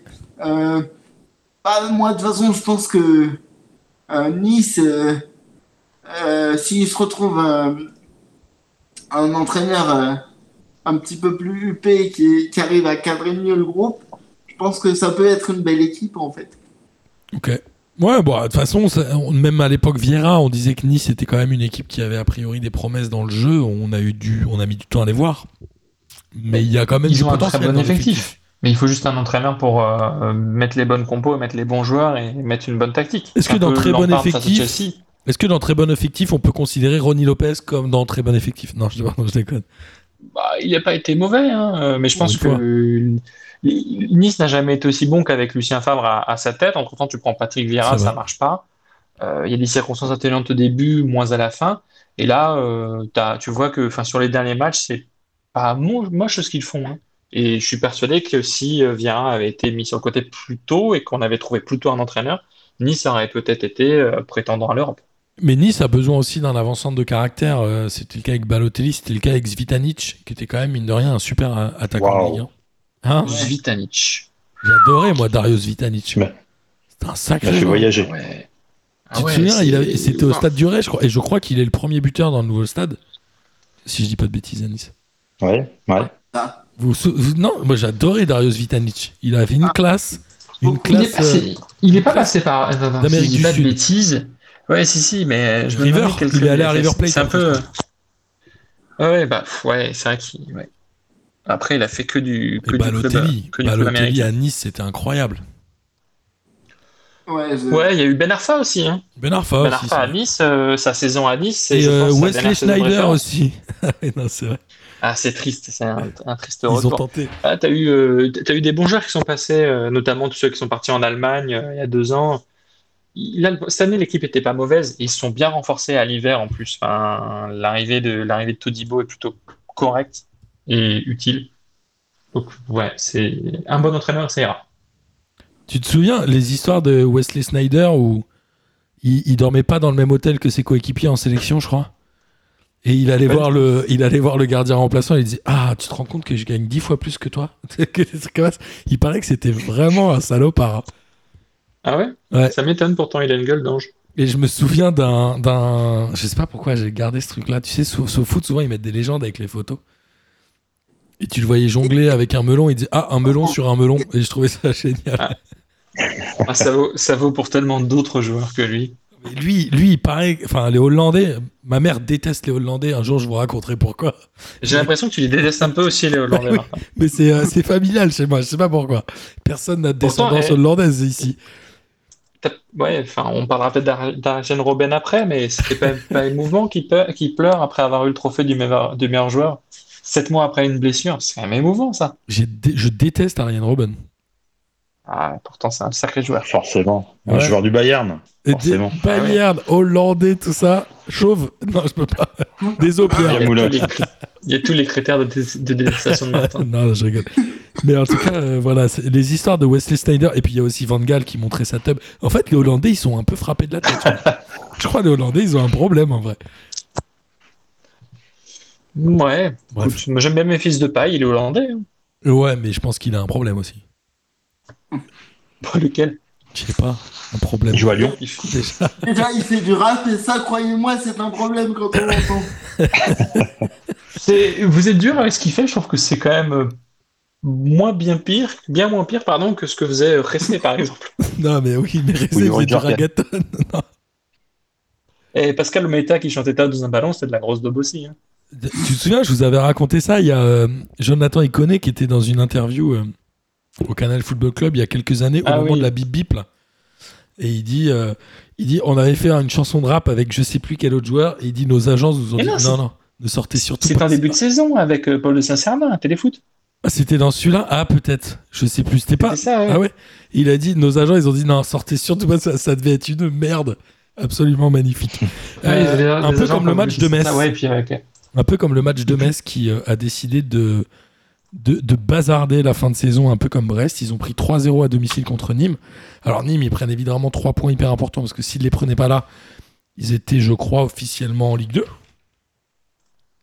Non, Ah, où ils- il y a- ouais. En danger en tout cas. Enfin, en, en grand danger. en grand danger. Et Il y a toujours euh, ce bon vieux Ripard qui joue euh, et qui marque tous les pénaux. Il est Ah, incroyable, Renaud Ripard.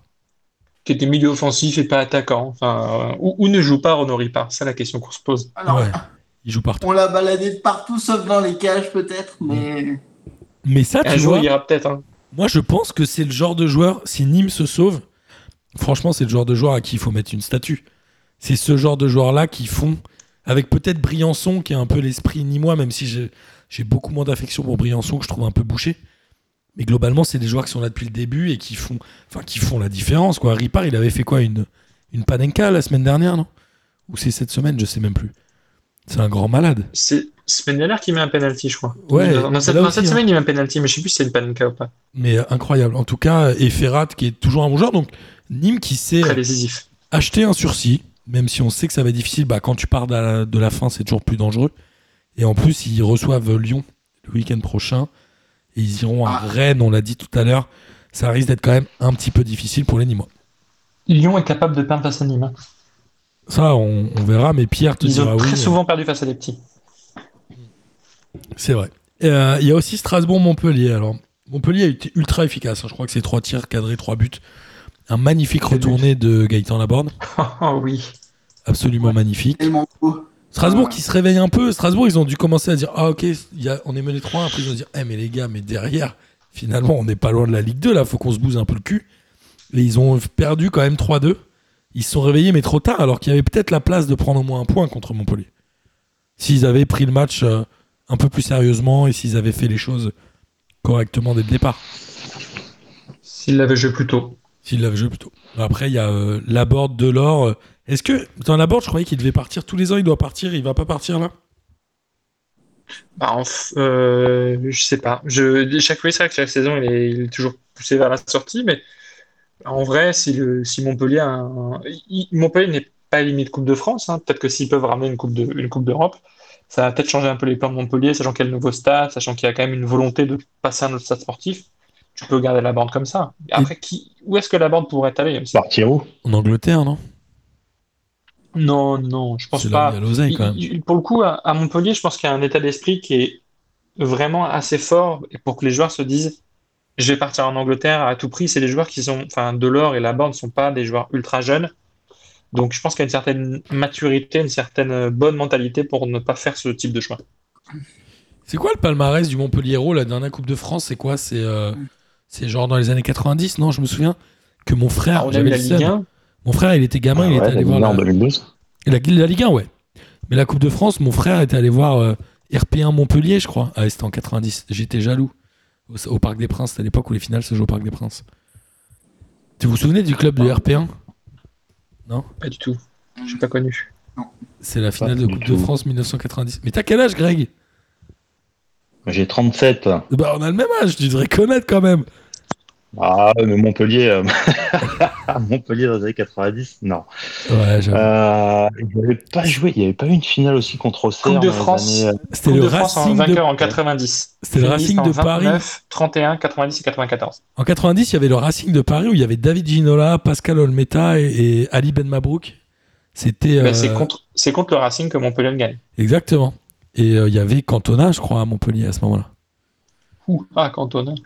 Et c'était l'équipe de, Ouais, d'As- puis- de Dassault, je crois, le RP1. Si je dis pas une bêtise. Le Racing, euh, Racing Paris. Euh, non, Racing, c'est non, Racing Paris, c'était l'équipe du Racing, euh, c'était l'équipe euh, qui était issue de la fusion avec Matra, non C'était pas ça? Ah C'était oui, pas si, Matra c'est le Matra. Matra ouais, c'est ça. Racing. le C'est Matra la Racing. Gardère, pardon. Ouais, je crois que c'est, je crois que c'est le Matra Racing, donc je pense que ça venait à la base initialement de bah, de La Gardère. la marque de voiture Matra. Ouais, Mais exact. Montpellier, Montpellier a fait quand même, un- enfin, ça a bien joué à Montpellier. Enfin, Ouais. la première mi-temps.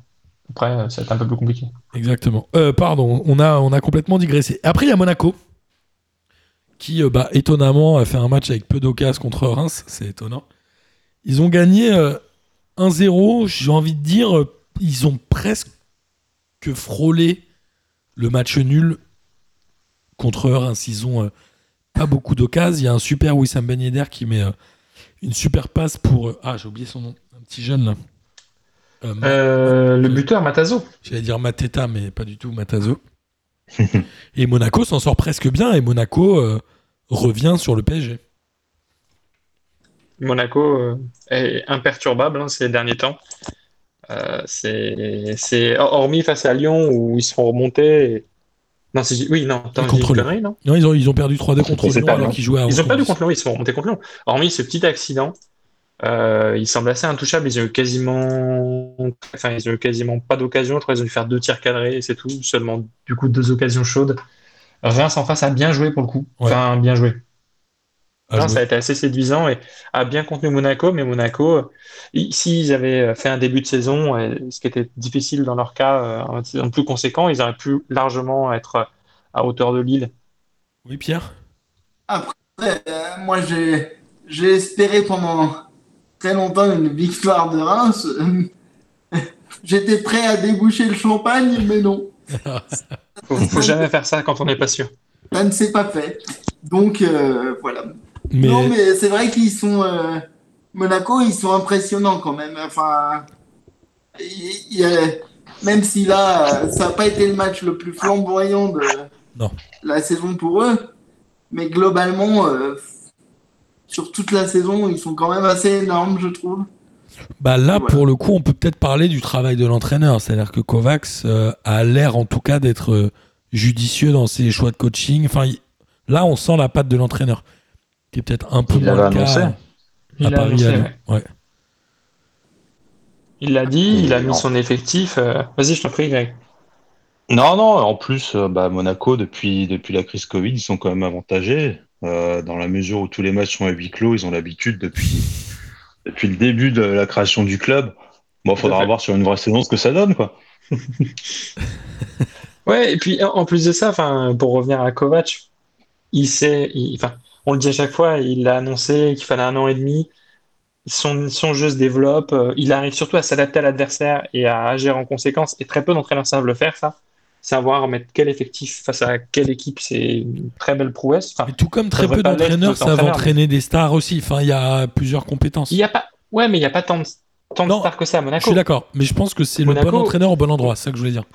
Oui, c'est le bon entraîneur au bon endroit euh, parce que Monaco c'est surtout composé de jeunes. Et Matazo, je pense que c'est un joueur qu'on verra dans le futur parce qu'il est très très bon. Il a été freiné par le coronavirus, mais excellent joueur. Et c'est un effectif où il y a des très jeunes joueurs, des joueurs plus expérimentés comme Ben Yedder, mais chacun a son rôle à jouer avec le nombre de minutes qui lui est accordé dans un genre d'effectif. C'est le rôle d'un entraîneur de savoir faire ça, mais on n'a pas beaucoup d'entraîneurs qui, je trouve, sont capables de transformer autant que ça une équipe euh, que Kovac l'a fait. Non, et puis il y a aussi euh, deux joueurs qui ont une très grosse expérience, que sont euh, Fabregas notamment. Je reste persuadé qu'un mec comme Fabregas, s'il t'apporte pas forcément dans le jeu, il a forcément une expérience. Il est quoi Il est champion du monde, champion d'Europe, j'imagine. Il a dû gagner la Ligue des Champions aussi. Enfin, c'est quand même un sacré bonhomme. Donc je pense qu'il fait du bien. Un mec comme Jovetic, mine de rien, est aussi un joueur d'expérience et en plus qui euh, est revenu à chaque fois de blessure. cest que je pense que les. Euh, on dit souvent il y a un alliage euh, intéressant entre les jeunes et les vieux. Là, ils ont pris des vieux qui sont plutôt quali, quoi. Ouais. Et puis c'est pas des, sont pas des joueurs qui. Enfin, les jeunes, euh, les jeunes à Monaco n'ont pas forcément envie de partir tout de suite. Euh, tu as des joueurs qui ont euh, des, bonnes saisons à confirmer. Je pense à Chouameni, à Fofana, à Diop, qui sont des joueurs d'avenir pour Monaco et qui, s'ils restent à Monaco, est-ce qu'il devrait être le cas? Parce que quand tu es à Monaco, que tu fais, que tu te qualifies pour l'Europe et que tu as un cadre de vie assez sympa et surtout un bon contexte pour évoluer, je pense que pour le futur, Monaco risque de refaire peut-être dans les mêmes saisons que lors des débuts d'Mbappé. Hein attention, parce que Monaco, ils sont connus pour faire du trading quand même, c'est leur stratégie. Euh.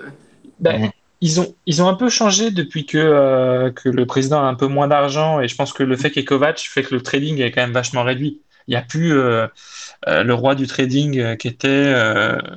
C'était Campos, si je dis pas de conneries. Qui, qui plus là, ouais.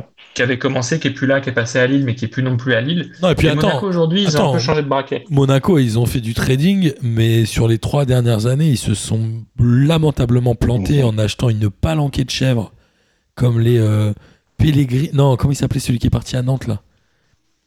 Il y a un moment, je me euh, souviens, je m'en souviens des photos. Je me souviens des photos de début de saison avec les recrues de l'AS Monaco. Non, mais les, photos de début de saison de l'AS Monaco, c'était ma photo de classe en CP, quoi. Il y avait 27 gars. C'était n'importe quoi. Bah, Monaco, par contre, a un effectif assez conséquent. Non, mais Monaco, ils ont 40 joueurs sous contrat, mais je crois que Chelsea a un peu. C'est marrant d'ailleurs que Chelsea et, et City soient euh, les deux finalistes de Ligue des Champions. Je crois qu'il y a quelques années, notamment dans un quiz de Lucas Moulox, il nous avait demandé combien de joueurs étaient sous contrat à Chelsea. C'était euh, affolant. C'était pas loin de 50 joueurs. Mais ils achètent pour prêter, ils s'en foutent. Enfin, il y avait un truc un peu bizarre.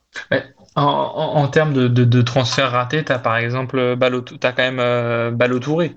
Ouais. Balotouré, bon, le voilà, retour de Sidibé presque. Hein. c'est pas foufou. Le retour de Sidibé est pas génial non plus. Le retour de Sidibé, ouais, bah, en même temps, Sidibé, euh, il s'est quand, même, euh, quand même gravement blessé. Gelson Martin, c'est un poste compliqué. Gelson Martin, s'il leur a sauvé la mise euh, la dernière fois, là, c'est quand même moins bah, Là, il est rentré sur le tard, et puis surtout, il faut pas oublier que je pense que Monaco prépare son match de Coupe de France et les matchs suivants, donc le but, c'est clairement de gagner la Coupe de France et de bien finir la saison. Donc, il y a quand même une gestion de l'effectif qui a été très bonne. Et surtout que tu vois que Kovac fait des changements assez tôt le travail de Kovac est vraiment très très bon hein, et c'est encourageant. Il est, euh, il est en capacité de se remettre en question et de rebouger son équipe quand il voit que ça va pas et c'est en effet euh, plutôt intelligent. On disait que Monaco allait chercher la Coupe de France, c'est ça que tu as dit Denis et ça va être oui et puis la fin de championnat et ça va être évidemment aussi le cas du PSG. Le PSG a, a fait un match digne du PSG euh, de cette saison en faisant un but partout à Rennes au Roison Park. Alors c'était un match animé et intéressant, un peu euh, viril dans les contacts. Il y a ce penalty en fin de première mi-temps qui pour moi est assez peu discutable, mais apparemment pour tout Canal Plus et Denis, il est très discutable. Ben, il est discutable, mais je dis pas que le penalty n'existe pas. Je dis que euh, il y a des pénalties qui sifflent pour bien plus. Enfin, c'est ah, le problème de l'avare, c'est que quand tu as un doute, il est forcément, euh, il est, très rarement déjugé avec la, la Pour moi, ce penalty, s'il n'est pas sifflé, c'est pas un scandale. Mais dans le même temps qu'il soit sifflé, c'est pour ça que je le rends discutable. C'est que dans les deux sens, euh, bah, ça se discute. Pierre? Ouais, moi, euh, bah, je pense que sans la VAR, il n'y a jamais penalty, mais maintenant, il faut s'y faire. Les règles ont évolué, même si moi, ça me. Perso, ça me dégoûte. Je suis un anti-VAR euh, à fond. Mais voilà, c'est comme ça. C'est les nouvelles règles du foot. Il faut s'adapter. Et voilà, maintenant, il y a penalty. Il y a penalty. Après. Moi, ce qui me gêne un peu quand même, c'est que tous les gens, et je ne parle pas de toi évidemment, Pierre, qui se plaignent du VAR et qui disent Ah bah voilà, maintenant, le moindre truc fait penalty, c'est aussi les gens qui se plaignaient que les penalties n'étaient pas sifflés pour ce genre de truc. C'est là où moi j'ai du mal à comprendre il y a faute, Daguerre. Il n'y a pas de débat. Il, défonce le tibia. Enfin, il y, a faute. Et le VAR a permis qu'il y ait pénalty parce qu'il y avait pénalty. Moi, je ne comprends même pas pourquoi il y a un débat, en fait. Dans, l'inertie et dans le, dans le mouvement des joueurs et dans l'action, euh, la VAR résout des problèmes, mais elle en soulève d'autres. C'est dû, à, dû à la technologie, c'est normal. Mais beaucoup, Kurzawa frappe, il est dans son élan, il frappe au-dessus et Aguerre ne va pas contrer la balle et inévitablement le deux se rencontre. C'est pour ça que c'est peut-être. Euh, ouais, mais tu, ne défends pas la semaine en avant dans, l'intention. Je sais pas. Ouais, Pierre. pour reprendre euh, ce que dit Canal, et c'est vrai, au début, personne ne demande le penalty. Il euh, n'y a que après, une fois que on s'aperçoit que le ballon finalement n'est pas à rentrer et que là, on se dit, oh, mais peut-être qu'on peut négocier un péno. Ouais, je sais pas, je sais pas, Greg, si toi tu as un avis, mais en tout cas, euh, le PSG a été euh, moyen sur ce match-là, non? Le PSG sort d'une défaite de Ligue des Champions, la tête dans le seau, c'était pas un match de ouf. Bah, que dire, ouais, pas de chance, pas de chance, pas de, pas de chance, pas d'envie, pas de, un match au sang, quoi. un match de merde. ouais, c'est vrai. Et encore, ils ont. Alors, je sais pas s'ils ont failli le perdre, mais euh, ils étaient plus proches de le perdre que de le gagner, en tout cas. Oui, ils se sont réveillés très tardivement. Et Girassi fait un match incroyable. Girassi était euh, dans tous les bons coups, il était incroyable. C'est lui qui marque. Oui, parce qu'on dit que on dit que le PSG était mauvais, mais le PSG aussi était en grande partie mauvais parce qu'en face, Rennes a été solide, Doku a été et a joué au football. Doku, euh, bah, il montre en tout cas que euh, il, ça reste un diamant à polir, mais euh, il a été là, il a fait des, très belles choses. Il aurait pu obtenir un penalty, même aurait dû, hein, parce que pour moi, il y a quand même une très jolie faute de Danilo qui aurait mérité un penalty, mais ça, moins de gens en parlent. Et hum, le PSG, ouais, c'est toute façon, c'est dans la droite lignée de ce qu'ils font sur ces derniers matchs, et c'est ce qui explique pourquoi ils en sont dans cette il faut que Il faut que cette saison, elle se termine hein, pour Paris. Oui, Pierre Oui. Doku, il a mis du temps à démarrer, mais maintenant euh, qu'il démarre, euh, il est là. Et puis on comprend pourquoi il a été recruté. C'est le transfert le plus cher de Rennes, si je dis pas de bêtises, de l'histoire de Rennes. Oui, oui. Oui. Et puis c'est juste, enfin, c'est justifié. Euh, je trouve ça assez. Le montant est pas si élevé que ça pour ce, pour ce type de joueur. Il vient de d'Anderlecht. Anderlecht, je crois, oui. Si peut-être. En tout cas, il vient de Belgique. Il y a un auditeur euh, belge qui m'a dit qu'il en avait marre d'entendre. Euh, il vient, je crois, dans 2-3 semaines. Il en avait marre d'entendre les noms des clubs belges euh, défoncés dans P2J. il déteste bah, ça. Le RSC Anderlecht. T'es sûr que tu veux la tenter il, faut, lui demander, il faudra lui demander ce qu'il a pensé de Vincent Compagnie, entraîneur-joueur. À Anderlecht Comment Anderlecht, Franchement, il faudrait qu'il nous sorte les 20 clubs. Non, parce qu'il n'y en a pas 20, il y en a, il y en a quoi Il y en a 16 en Jupiler League, non? Il n'y en a pas 14 14 Putain, mais c'est pire que la bah, D1 féminine. Que tu diras, si en, Ligue 1, si en Ligue 1 il y en a 20, je pense qu'en Belgique, il doit y en avoir 4-5 euh, de moins. En tout cas, euh, Rennes, tu as. On a Et qui nous explique aussi comment ça joue. Il faut qu'il nous explique pardon, aussi comment se joue le championnat belge. Moi, j'ai toujours pas compris. Non, mais même eux, ils savent pas, laisse tomber. Ouais, mais... ils savent pas non plus. En tout cas. Euh... À l'image de l'auditeur qu'on a eu la semaine dernière, ils, ils savent pas non plus. Ouais, c'est clair. Et on est ah deux, trois bah, Belges et à chaque fois ils disent Moi, les playoffs, je ne regarde pas. Je l'ai fait très mal. Ah, euh, pas en imitation d'accent du coup. En tout cas, Rennes a été euh, plutôt gagnant dans cette journée de championnat, puisque, on le rappelle, Lens et Marseille avaient perdu. Eux, ils ont réussi à prendre un point, donc ils reviennent à un point euh, des deux. Marseille et Lens. Donc peut-être que Rennes va être en capacité d'aller grappiller une place en Coupe d'Europe. Oui, ça peut le faire. Et ce serait, ce serait, euh, oui, ce serait bien vu, le, vu la saison qui a été faite, même s'il y a un gros trou avant l'élection de, Stéphane. Mais pour le jeu, enfin pour le jeu produit, pour ce qu'ils font actuellement, euh, ils, mériteraient. Face au PSG, quand ils ont quand même été bien supérieurs. Et, Voilà, ils ont quand même fait euh, bien déjouer le PSG. Et, de toute façon, Après, ils, ils ont cette malchance du calendrier de jouer, d'aller à Monaco la semaine prochaine. mais ça peut, ça, peut, ça peut, servir ça peut servir notre ami Pierrot. Ouais. Parce que Rennes, ça va être un vrai, un vrai concurrent pour le coup. On, parle de l'expulsion de Kimpembe ou pas? Et euh, Kimpembe qui, en fin de match, euh, est allé euh, défoncer Doku et qui prend un rouge tout à fait logique. Bah, heureusement qu'il est logique le rouge, il mérite. Puis derrière, qui part, qui rentre au vestiaire en disant bande de tapettes. Alors oui, alors on sait, alors évidemment. Euh, et qui ressort ensuite, et qui avec sa grande mentalité de grand champion qu'il a, euh, est ressorti ensuite embrouiller les Rennais quand ils sont retournés au vestiaire après que lui s'est rentré. Alors évidemment, on va passer sur l'insulte euh, homophobe. Mais minimum trois matchs. Les gens disaient, enfin on, évoquait l'idée qu'il pouvait parler de sa propre équipe ou j'ai rêvé? On savait pas trop. Tu crois qu'il tu crois qu'il va dire que le PSG est une bande de tapettes? Non, mais euh, vous souvenez-vous de ce qu'avait dit Gay, quand même, enfin, en sortant contre euh, Manchester City après avoir pris son rouge? Il avait dit en gros, on fait rien, on se fait bouger comme des baltringues. Non, il n'a pas dit ça comme ça. J'ai pas la citation exacte, mais je pense qu'il y a, il y a quand même un truc à Paris. Il y a eu un. Enfin, il y a, une frustration qui est énorme. Et je pense que le PSG se rend compte qu'il n'y arrive pas, qu'il n'arrive pas à dominer le championnat comme il a pu le faire ces quelques dernières années. Ouais. Le collectif est bien, comme on dit. Hein. Ah, le grand problème du PSG, c'est le collectif.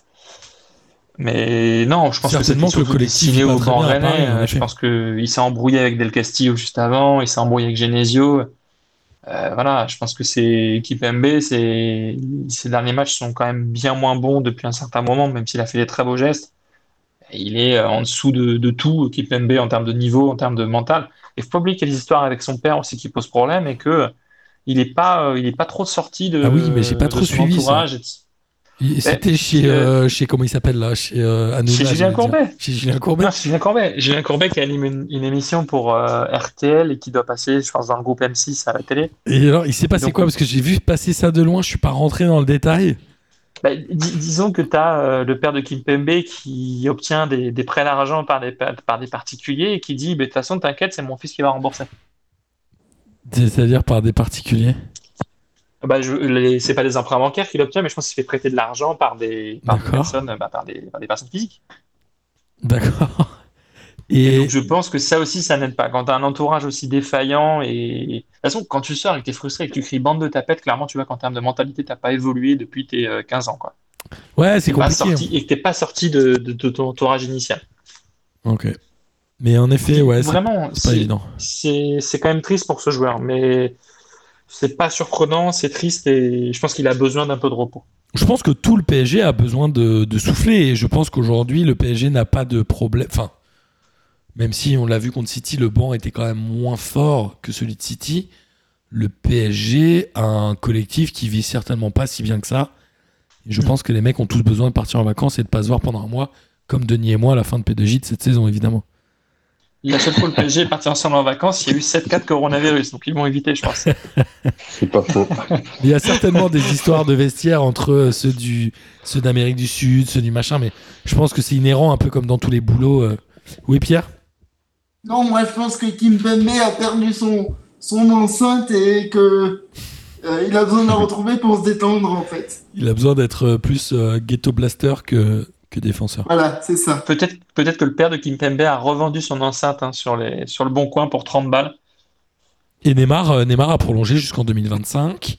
Oh, encore une bonne nouvelle. Draxler a prolongé jusqu'en 2024, si je dis pas de bêtises. Il, a priori, il a constaté une baisse de salaire quand même. Neymar? A priori, oui, ce que j'entendais, Draxler et lui ont consenti une baisse de salaire avec une. Je pense que ça va être un peu dégressif avec la durée du contrat. Ouais, et puis de toute façon, il devait bien se douter que ailleurs avec le Covid, ils auraient pas eu mieux. Ouais, Pierre Un truc à la paillette, tu veux dire? Ouais. Un truc à la paillette, ouais. Bon, après, euh, quoi que je pense de Neymar, il euh, n'y a pas photo entre Neymar et Payet. C'est euh, Mohamed Eni et c'est toi qui l'as partagé. pas le même rendement parce que sinon. Mohamed Eni a, mis une photo de Neymar avec son maillot 2025 et il a mis. il, il, a fait floquer le nombre de matchs qu'il a raté avec le PSG. C'est assez drôle puisque c'est assez vrai. Je crois qu'il a joué 60% des matchs avec Paris depuis qu'il est là. 53%. 53%. Donc il joue un match. Je crois que c'est 53, ouais. C'est quand même assez dramatique. On espère évidemment. Ouais, c'est cher. Il a quoi 29 ans maintenant 28 ans peut-être L'âge de Tovin? 28. Donc il a encore 4 euh, ans. Il a encore jusqu'à 32 ans. Alors il a a priori de Boris quand même devant lui. Est-ce que ça sonne le glas de. Est-ce que c'est bon signe pour la prolongation d'Mbappé? Ou est-ce qu'au contraire, selon vous, c'est mauvais signe?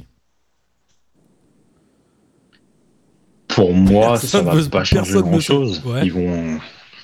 Bah, que euh, l'idée là, c'est surtout de pas les laisser partir en fin de contrat.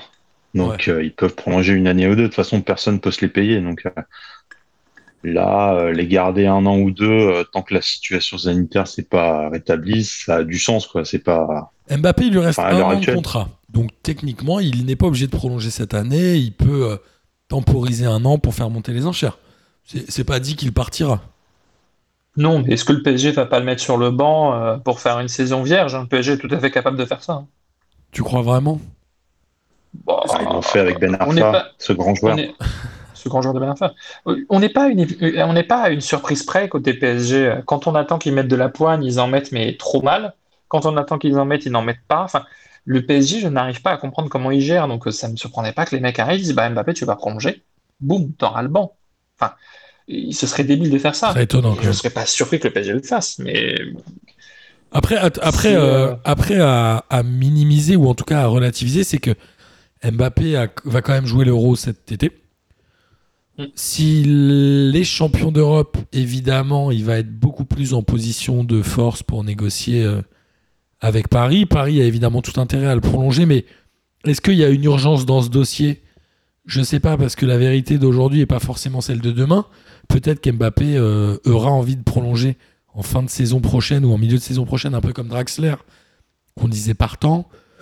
Je sais pas, euh, la situation va pas bouger. La non, parce que Draxler, dire, il faut- Dra- Draxler, euh, il n'est pas certain de retrouver un club, en tout cas un club chouette. et à ce prix-là et au salaire, non plus. Non, mais je suis d'accord. Mais Mbappé, il est certain de retrouver un club. Euh, Mais qu'est-ce Ben qui oui. dit que demain un Real de Madrid ou un Real Madrid, pardon, sera euh, Zidane a l'air de dire qu'il partira.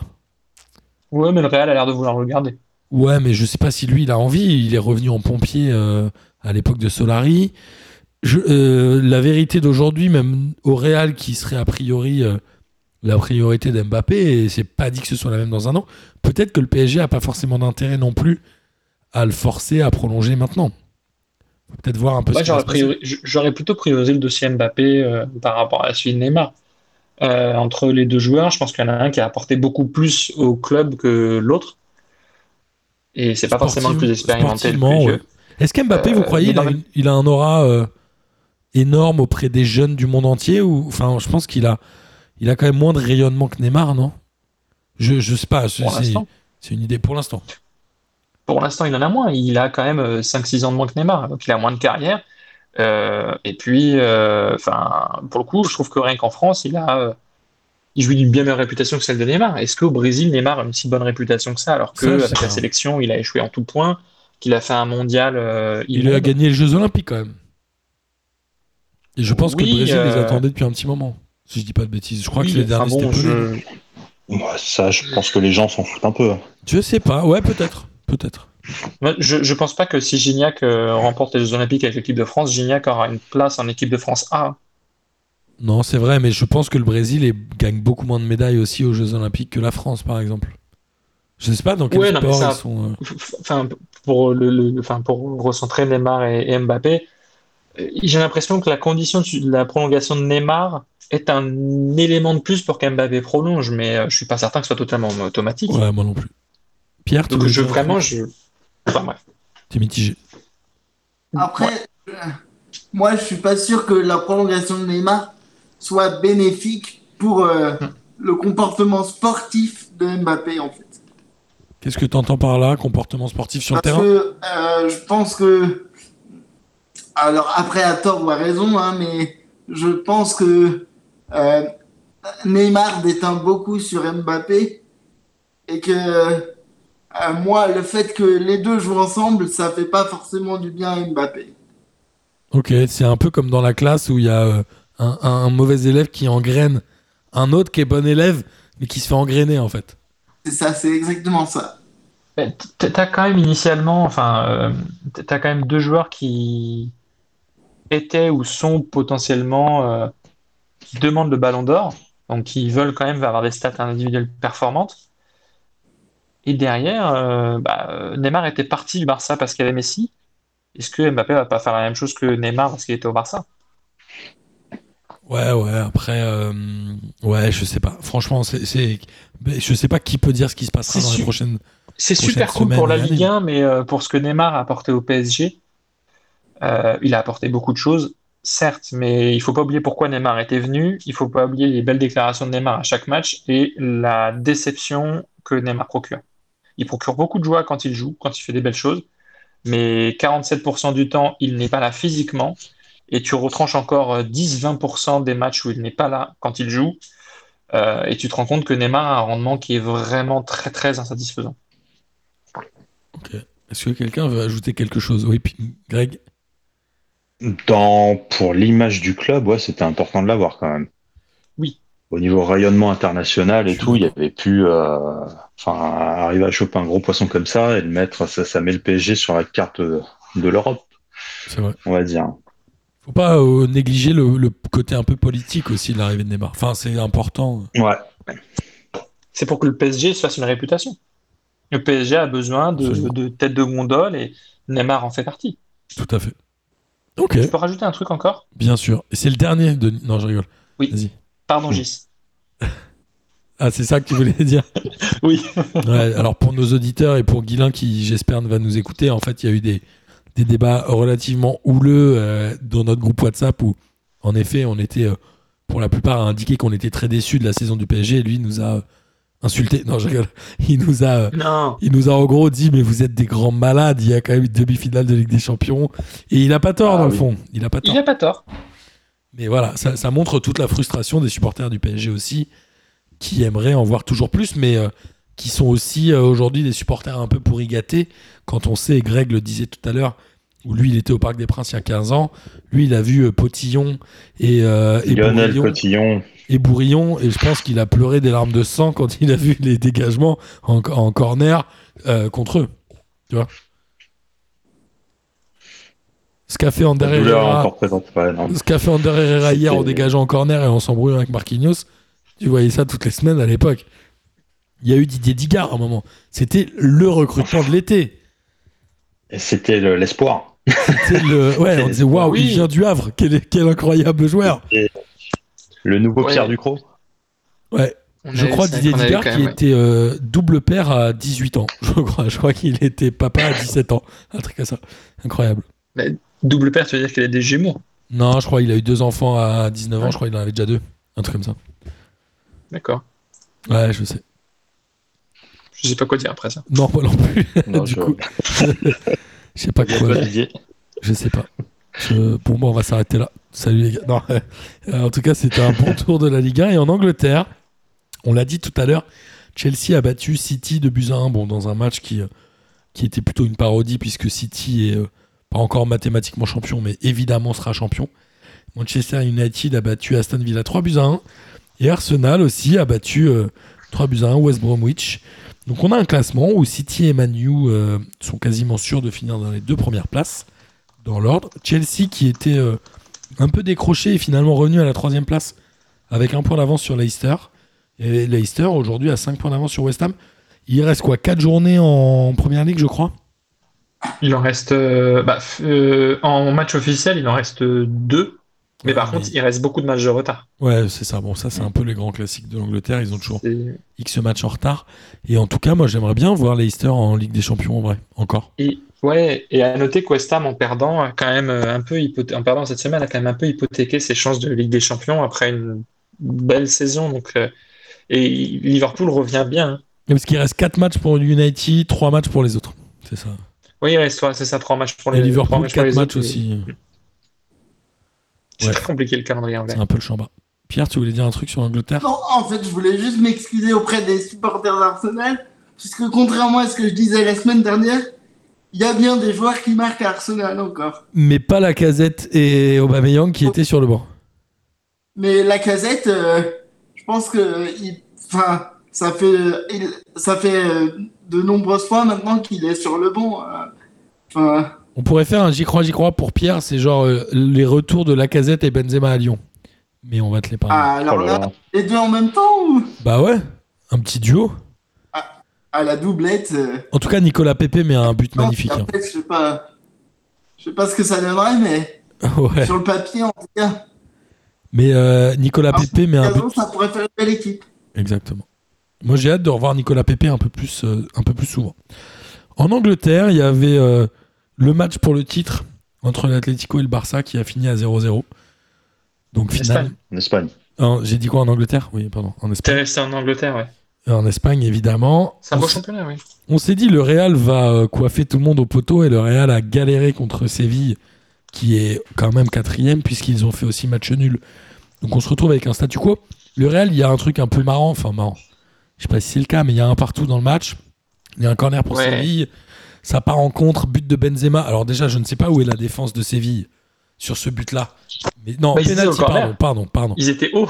Non mais donc il y a un corner qui est tiré, ça part en compte, Benzema est tout seul dans les 70 derniers mètres du, du terrain. Il part lancer et il se fait faucher par le gardien. L'arbitre siffle penalty. Ils vont voir le VAR pour faire plaisir à Pierre et ils disent ah non, il y avait une main de Militao. Du coup en fait c'est penalty pour Séville. Donc il y a le penalty pour Séville et après ils ont quand même fini par égaliser à la fin par euh, je ne sais plus qui. On se rappelle de Madrid PSG où un but est annulé euh, du PSG parce qu'il y a une faute une minute très avant. On se rappelle de ça. hein. Donc bon, ça me fait, Ça, ça me fait plaisir que ça touche le Real aussi. Exactement. ce genre de situation, c'est juste exceptionnel. Enfin, moi, ça me fait vraiment marrer, quoi. C'est incroyable. C'est incroyable. Surtout fin que la main de Militao, elle est pas, elle est pas ouf. hein. Bah, c'est la VAR, euh, voilà, ça fonctionne de ouf, quoi, c'est pas ouf. Et le, le but de, de but des réalisateurs de Madrid, c'est Diego Carlos contre son camp. Ah, c'est à un moment ils l'ont donné à hasard. Il... à un moment, Ouais, je bah crois, non. je l'ai vu noter sur l'équipe. Ils ont dû se dire. Bah alors, ah, ce qui est assez marrant, c'est que sur l'équipe, sur le, le fil, le résumé total, c'est hasard. Et quand tu regardes sur le, les matchs euh, journée par journée, c'est Diego Carlos. De toute façon, ils attendent, le, j'imagine, les, euh, les, les, euh, ah, les décisions officielles des ligues, non? Oui, Mm. sûrement. Donc Ça, ça ferait du bien à hasard de mettre un but, quoi. Ça gonflerait un petit peu ses stats inexistantes. Exact- exactement. Vu la période qu'il traverse, je pense que ce serait le bon moment pour lui de marquer, parce que après son fou rire, euh, Exact. Après l'élimination. élimination, euh, Ah oui, alors qu'est-ce qui s'est passé? Moi, j'ai vu la photo. J'ai vu la photo. Alors, euh, il se tape une grosse barre avec. bon, alors, il vient de Chelsea. Il y a joué euh, au moins 7 ans, non? Il a joué Euh, longtemps. oui, hein. oui, en partant de Lille, ouais. Et donc, euh, Ah, ils, sont éliminés 2-0 et ils se tapent une barre avec un, un joueur de Chelsea. bah, c'est des faux débats, ça. Ça reste quand même des mecs qui sont côtoyés, c'est des potes, qui se marrent ensemble. Bon, Ouais, moi, je suis assez d'accord avec ça. voilà. Après, voilà. Ouais. Mm. Moi, je je trouve ça dommage. il a aussi son pote et voilà, le match est terminé. euh, En plus, je pense qu'ils font même pas gaffe à où ils sont par rapport à la caméra, donc Ouais. ils déconnent ensemble, c'est tout. Enfin, Moi, je suis d'accord. Ouais. de ouf. euh. Je, je vais faire le vieux con. Je trouve que Hazard, cette saison, il ferait mieux de s'entraîner, d'arrêter de, d'arrêter de parler et de jouer, quoi. Au Real, il apporte rien, il est décevant. Quand tu fais, quand tu fais un match comme il a fait, que tu le perds de la façon dont Real l'a perdu, c'est-à-dire sans, sans contestation, tu fais profil bas, tu vas dire bonjour à tes coéquipiers, mais tu rigoles pas devant les caméras, tu t'éloignes. Enfin, il a le même comportement que Gareth Bell, quoi. Qu'il a joué au golf. Ouais, t'es pas obligé de te taper une barre, mais bon, après, ça reste des humains et ça reste du foot. euh, ils peuvent se parler, rigoler Oui, mais potes. quoi. moi, quand je suis déçu d'un truc, généralement, euh, je me, je me marre pas avec mes potes. Je suis déçu. C'est vraiment un super pote. Ça dépend. Bah, Le euh, truc qui a été dit était vraiment drôle et que. Bah ouais. Imagine, tu rates ton pâté croûte et tu rates ton pâté croûte, t'es vénère et Marcos il te fait une blague. Tu vas pas rigoler. Bah oui, mais c'est pas la même chose. On parle d'une finale de Coupe de, du, de Oh, Ligue ah, des Champions. va, ça. Bah, j'espère bien que j'espère bien ne pas mettre euh, la cuisine au même rang que la Ligue des Champions, même si j'adore la cuisine. non, mais disons, non, mais dis- tu perds ton taf, tu perds ton taf et euh, bah t'es déçu quoi. Tu vas pas rire d'avoir perdu ton taf. Bah, Eden Hazard, Attends, mais il était peut-être très Personne- heureux aussi pour son pote qui est lui en finale. Mais c'était qui son pote? C'était Benjamin Mendy? Je sais pas, non, il parlait à qui là? C'était avec qui? Je sais même pas à qui il parlait. pas. en fait. Non, c'était un joueur de Chelsea, pas. euh, de, oui. Bah, euh, pardon, Benjamin suis con. Euh, non, je voyais là. Le défenseur, il- bah, euh, Kurtzuma. voilà. Ouais. Ah bah en plus, ils sont... Il a peut-être il a peut-être dit que Kurtzuma, c'est un miracle sois en finale de C1 vu le, vu le début de carrière que tu fais. Ouais, C'est possible. Euh, alors, on va continuer. Je suis désolé, il faut qu'on avance dans cette émission. Mais en Italie, on le sait depuis maintenant une semaine ou deux, je ne sais plus, que l'Inter est champion. Ils ont encore éclaté euh, la Samp 5 buts à 1. Donc l'Inter fera définitivement un beau champion. Et ce sera euh, le champion en Europe avec le plus de points. Donc ça restera peut-être la meilleure équipe d'Europe cette année. En tout cas en championnat. Bergame a aussi euh, mis une palanquée de buts. Alors je sais pas combien ils ont mis de buts cette saison, mais là ils ont, gagné 5-2 à Parme. Ils sont aujourd'hui deuxième devant Milan qui a, mine de rien, éclaté la Juve 3 buts à 0. Et la Juve est presque pas certaine de faire la Ligue des Champions l'année prochaine. Alors je ne sais pas depuis Bergame, combien de temps. euh, 84 buts. 84 buts euh, la Samp? 84 buts cette saison. Euh, la- euh, la- non, Bergame. Euh, ouais, euh, oui, l'Atalanta. Et après, on a euh, donc le, la Juve, on l'a dit, qui ne sera pas sûr de jouer la Ligue des Champions. Alors j'ai envie de dire, à partir du moment où on évoque ce truc, c'est que ça n'arrivera pas. Certainement qu'ils vont se réveiller. Mais depuis combien de temps Cristiano Ronaldo n'a pas joué? La Ligue des Champions Il a dû la jouer tous les ans depuis qu'il est à Manchester, non? Ça doit faire euh, pense 15 que la ans qu'il fait la Ligue des Champions.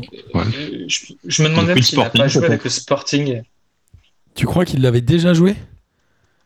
Ce serait incroyable, Ah, mais je pense que ça fait, euh, ça fait 15 ans. Il reste 3 journées en Italie. Alors évidemment, c'est pas mort, mais les concurrents directs sont Naples, le Milan AC et mine de rien Bergame.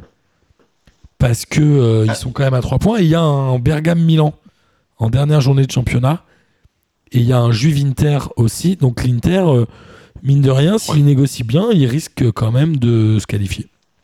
Pour les... Bergame est quand même deuxième là du classement d'Italie. Hein. Ouais, ils ont 3 points d'avance sur la Juve seulement. J'allais dire seulement, mais un 3 points en 3 matchs, bah, c'est jouable. Oui, oui, c'est clair, c'est jouable, hein, mais euh, le, classement, euh, le classement est tellement serré pour ces places-là. Mais Bergame a une belle dynamique et la Juve, par contre, un peu moins, même dans le jeu, c'est quand même pas terrible, la Juve. Ouais, la Juve fatigue. non. Mais c'est pour moi, la Juve, c'est un peu comme le PSG, c'est qu'il faut que cette saison. On du PSG, ouais, mais la Juve aussi, ils en ont marre. Ils sont fatigués, il y a, une fin de cycle. Hein.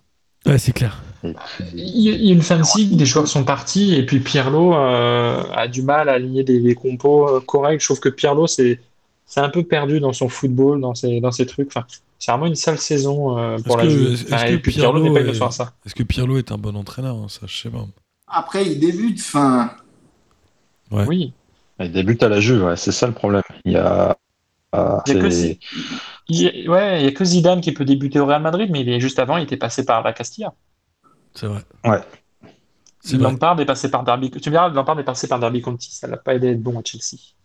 Euh, et après, on va finir avec l'Allemagne où le Bayern a éclaté Gladbach 6 buts à 0 et où Dortmund a battu Leipzig 3 buts à 2. Alors, j'imagine que le Bayern est officiellement champion. Ils officiellement champion grâce à la victoire de Dortmund sur Leipzig. Ils ont aujourd'hui 10 points d'avance exactement sur, le... sur Leipzig. Donc, bah, étonnamment, le Bayern est champion pour la quoi? 9 fois d'affilée? 10 fois? 9 fois. 9 fois. Incroyable. C'est quand même, euh, mine de rien, une performance. C'est un des beaux buts de Lewandowski. Hein. Ouais et Dortmund qui, euh, on le rappelle, c'est les quatre premiers en, Allemagne. Donc Dortmund est quatrième à deux journées de la fin. Ils ont eu un petit peu chaud, peut-être qu'ils vont quand même réussir à, terminer euh, dans les quatre premiers, sachant que le seul concurrent qu'ils ont et qui est derrière, c'est euh, Francfort, puisque Leverkusen est maintenant complètement décroché. Oui, et Gladbach, qui fait quand même une fin de saison catastrophique. Ouais. Et Dortmund qui a quand même bien remonté Leipzig avec un chouette match et des pour le coup, c'était un chouette match à voir. Et Francfort, pareil, je pensais qu'il tiendrait, et pas du tout. Donc euh, c'est un peu indécis pour ces places-là. Ouais, et il y a euh, Schalke qui a réussi à faire pire que Dijon, parce que Schalke a 13 points avec deux victoires uniquement. Et 7 matchs. Ouais, mais 13 points, il y a quand même deux équipes en moins. Il y a deux équipes en moins, certes. Ils ont, ils ont un match en retard quand même en plus. Contre le Donc bon, est-ce qu'on peut vraiment faire pire que Dijon? Je ne sais pas certain. Il y a toujours au Hertha Berlin, il y a toujours euh, notre ami euh, Touzard. Où ça? Ah, au Hertha Berlin, non Du Hertha Berlin, à un moment, ils ont, ah, ils ont Touzard et Guendouzi, ouais. Ouais, c'est ça. Incroyable. Je pense, qu'il est. Enfin, je suis même sûr qu'il y est toujours. Ouais, et il est toujours. il y a aussi Piatek euh, qui était la recrue phare du Milan AC. Ouais. Il y a Sheffield qui fait moins bien que, que Dijon, avec 17 points. ah, en première ligue oui. Hmm, intéressant. C'est cool. Sheffield qui est également actionnaire de Châteauroux, qui est également dernier de Ligue 2. Ok, bon, c'est pas mal. C'est une, bah, une, très belle constellation. Tu as la constellation Manchester City, tu as la constellation Sheffield. Ouais, vaut mieux être dans celle de City. Hein. Clairement, oui. Sacrement. Avec trois champions d'ailleurs. Ouais. C'est qui sont qui? City, évidemment. Euh, non, il y a eu trois qui, qui, est devenu champion. Là, on parlait de constellation de Manchester City. 3 est champion de Ligue 2 3, ça y est, officiellement? euh, Je crois que c'est pas encore c'est officiel, là, ça y est? C'est officiel, ouais. Cool. Oui, c'est euh, oui, officiel. Et qui est le troisième, du coup, Greg? Euh, Le troisième le troisième 2. T'as pas dit il y a trois champions dans la non, il, non, City il disait il y a non, ah, 3, le club non, 3, putain. 3, le club de 3. Ah putain, très Laurent bonne Batles. Très bonne vanne. Très bonne vanne, il y a 3 qui est champion. Il n'y a pas trois champions, il y a, trois champions. Les stacks. Putain, j'y étais pas du tout. Merde. Non, pas du tout. Ils ont qui? Ils ont juste la MLS euh, New York City, c'est tout? Il y a d'autres gens encore. Hmm. Il doit y avoir d'autres gens. Hein. Il doit y avoir des. Euh, c'est le consortium de les City. clubs mexicains, je sais pas quoi. Ouais, ouais les Tigrouches. en tout cas, Il y a une dizaine de clubs, je crois, dans la constellation de City. Ah ouais? C'est quoi le City C'est le City Football Group. Ah bah j'ai la liste. Vous, vous la voulez? Ah. Alors, Allez. il y a 10 clubs aujourd'hui. Il y a Manchester City, évidemment. Au Japon ou en Chine, non Exactement. Il y a New York City, Melbourne City, Yokohama, Girona, j'imagine que c'est le club espagnol de Gérone, ouais. Montevideo, euh, Sichuan, Mumbai, Lomel, qui doit être, j'imagine, dans un pays nordique, peut-être au Danemark, et les stacks. Non, Lomel, c'est Lomel, c'est Belgique. Ah, c'est en Belgique. Je crois. Attends, je dis pas. Euh, oui, c'est Deuxième division belge. Ok. Ouais, donc c'est assez, euh, c'est assez malin. Ok. Euh, parfait. Bon, bah, les gars, merci beaucoup pour cette belle émission. C'était évidemment un plaisir. Greg, tu reviens quand tu veux. Pierre, tu prends ma ah, place. Merci, c'est cool. Quand tu veux. amis auditeurs et auditrices, j'espère que vous avez pris autant de plaisir à écouter le lancement de Pierre que nous avons pris évidemment à l'écouter également et à écouter cette émission. Et il est temps de terminer par le traditionnel kiff de la semaine. Et je propose de laisser Greg démarrer, puisque c'est le petit nouveau. Ça vous va? Avec plaisir. On t'écoute, Greg. Ah, bah moi, le kiff de la semaine, il va être très simple, très classique. C'est d'être là, de voir Pierre. Déjà, ça, ça fait plaisir. C'est grâce à lui que je suis rentré. et de le voir présenter l'émission, c'est comme un signe. Après, j'ai entendu Renaud Ripard 40 fois, je suis content. Euh, je pensais pas entendre Lionel Petillon aujourd'hui, ça m'a fait choquer. pour tout ça, merci les gars. merci à toi. C'était un plaisir de t'avoir. Même si euh, tu as failli euh, vexer Gis à vie, c'était quand même un plaisir de t'avoir. On l'embrasse, Guilain, évidemment. Yes. Et merci évidemment, euh, vous auditeurs et auditrices, n'hésitez pas à nous envoyer des messages. Comme on l'a dit, on répond toujours aux gens et on, on est toujours ravis de recevoir des gens chez nous, n'est-ce pas Pierre? Ah oui, je confirme, vous répondez et vous répondez bien même. Donc, euh, ah, j'encourage tous les éditeurs à continuer à écrire et euh, à venir dès qu'ils le peuvent. Exactement. Et tu peux euh, donner ton kiff du coup, Pierre Bah moi, mon kiff, c'est pas vraiment un kiff. Enfin, c'est la disparition de Christophe Revaud, un grand gardien, notamment au, Havre, au PSG et à Toulouse aussi. Et d'ailleurs, j'ai beaucoup pensé à Denis parce que il y a 15 jours, on parlait d'une vidéo qu'il avait fait sur Juninho et on l'a revu ce week-end à l'occasion d'un hommage que Canal Plus lui a rendu. Donc voilà, ça m'a fait plaisir de revoir cette vidéo. Exactement. Denis, l'ange de la mort. Euh, non, j'y ai pensé. J'y ai pensé la dernière fois. Je regardais le match avec, euh, avec Juliette et je lui disais Putain, c'est marrant. Dans P2J, la semaine dernière, il y a quelqu'un qui a parlé exactement de cet extrait-là. Je me souvenais pas que c'était toi, Denis. Bravo. Si, si, c'est moi. J'y ai pensé aussi. J'étais très, très, euh, j'ai été très triste. Et euh, bah, évidemment, euh, si, le coup de la semaine, pour rejoindre, pour rejoindre Pierre, c'est la, disparition de Christophe Revaud. Évidemment, c'était pas le, c'est pas un kiff, mais un très grand gardien de Ligue 1, qui, ces fameux gardien de Ligue 1 qui fait toute sa carrière en Ligue 1, qui avait un très bon, très bon impact au Havre et qui a disparu. Euh, ça m'a permis de revoir ces extraits-là et puis euh, tous les Marcel d'or aussi qui sont sortis lors des trophées NFP dans les années 2000. Exact. Marcel d'or, au moment où le PSG était très souvent consacré dans les Marcel d'or, c'était assez sympa de revoir ça. Donc bon, comme quoi, il y a Comment il s'appelait euh, ce journaliste qui faisait ça? Il est, Comment? Il est pas décédé d'ailleurs, le journaliste qui faisait les Marcel d'or aussi? Comment il s'appelait? Oh non, ne me dis pas que la plupart des gens. Enfin bref. Comment il s'appelait Tu sais, ce journaliste qui avait une boucle d'oreille? Oui, oui, oui. Euh, c'était avec. Euh, tu te souviens, Greg? Euh, C'était avec Marcel Monnier? Non. Non, attends. Non, c'est non, non, attends, parce que j'ai tapé dans Google et je trouvais ça. Non, je, vois la, tête de Marcel Monnier sur Google, ça ne met pas du tout ça. Alors j'ai sa photo. J'ai trouvé sa photo là sur sur Google où il fait un Marcel d'or avec Stéphane Pichot au PSG qui avait fait deux pénaux dans le même match avec des mains, si je dis pas de bêtises un penalty, une main concédée, tu as vu l'ensemble de l'œuvre du PSG. Enfin, c'était. Euh, j'arrive pas à retrouver à chaque fois qu'il faudrait, il faudrait retrouver un extrait. Et puis mon autre, mon autre kiff, c'est le football féminin, notamment euh, l'équipe de Chelsea, sa section féminine qui est championne de, d'Angleterre, qui est également Ligue des Champions comme les hommes, ce qui est quelque chose d'inédit et fabuleux. Et le championnat de France euh, avec un match en retard entre Lyon et le PSG décisif pour le titre, match en retard de la 16e journée, qui aura lieu le 30 mai. Ok. Et je vais essayer de retrouver euh, le journaliste de Marcel Bar. Ouais, ça m'énerve. Euh, j'ai sa photo, hein, je l'ai. Mais, euh, mais je, ne parviens pas à, retrouver le nom de, de ce mec-là. Et je suis très déçu. En tout cas, moi, mon kiff de la semaine, évidemment, c'est de recevoir toujours des messages des, des, amis et des auditeurs, même s'ils me parlent exclusivement de Pierre. et ça me fait aussi plaisir de voir que Denis n'a pas le même engouement auprès de nos auditeurs. Mais Denis, c'est pas grave, tout va bien. Moi, je t'aime bien quand même. J'ai pas tout suivi ce que t'as dit sur moi, j'étais en train d'essayer de trouver le nom. J'ai pas entendu. Je suis sûr que c'était pas joli. Non, je, je disais qu'il y avait moins d'engouement autour de ta personne que de la personne de Pierre. Et je suis ravi. Et en tout cas, euh, voilà, on va essayer de, de faire euh, rapidement un déplacement vers Valence euh, pour aller voir Pierre et, et Mathieu. Donc tous les auditeurs qui sont dans le coin, évidemment, sont les bienvenus. Philippe Guillard, les amis. Philippe Guillard, est-ce qu'il est encore vivant? Oui, oui, il a, cinq- il, est- il a 59 ans. Ah merde Moi je croyais. Voilà. Donc non, non, dès que je parle de quelqu'un, il ne décède pas. Ok, non, mais avec toi, je me méfie un peu. En tout cas, on embrasse euh, Philippe Guillard. Euh, et euh, ah oui, et puis j'ai vu aussi la nouvelle coupe de cheveux de Gonzalo Higuain qui était en trending topic euh, sur Twitter. Il est, enfin, la nouvelle coupe de non-cheveux de Gonzalo Higuain Bah oui. où il a euh, la Bah, boule il à zéro pousser la barbe pour contrebalancer. et une barbe gigantesque et il joue à, au- à Miami avec euh, Blaise Matuidi, non? À l'Inter Miami, ouais.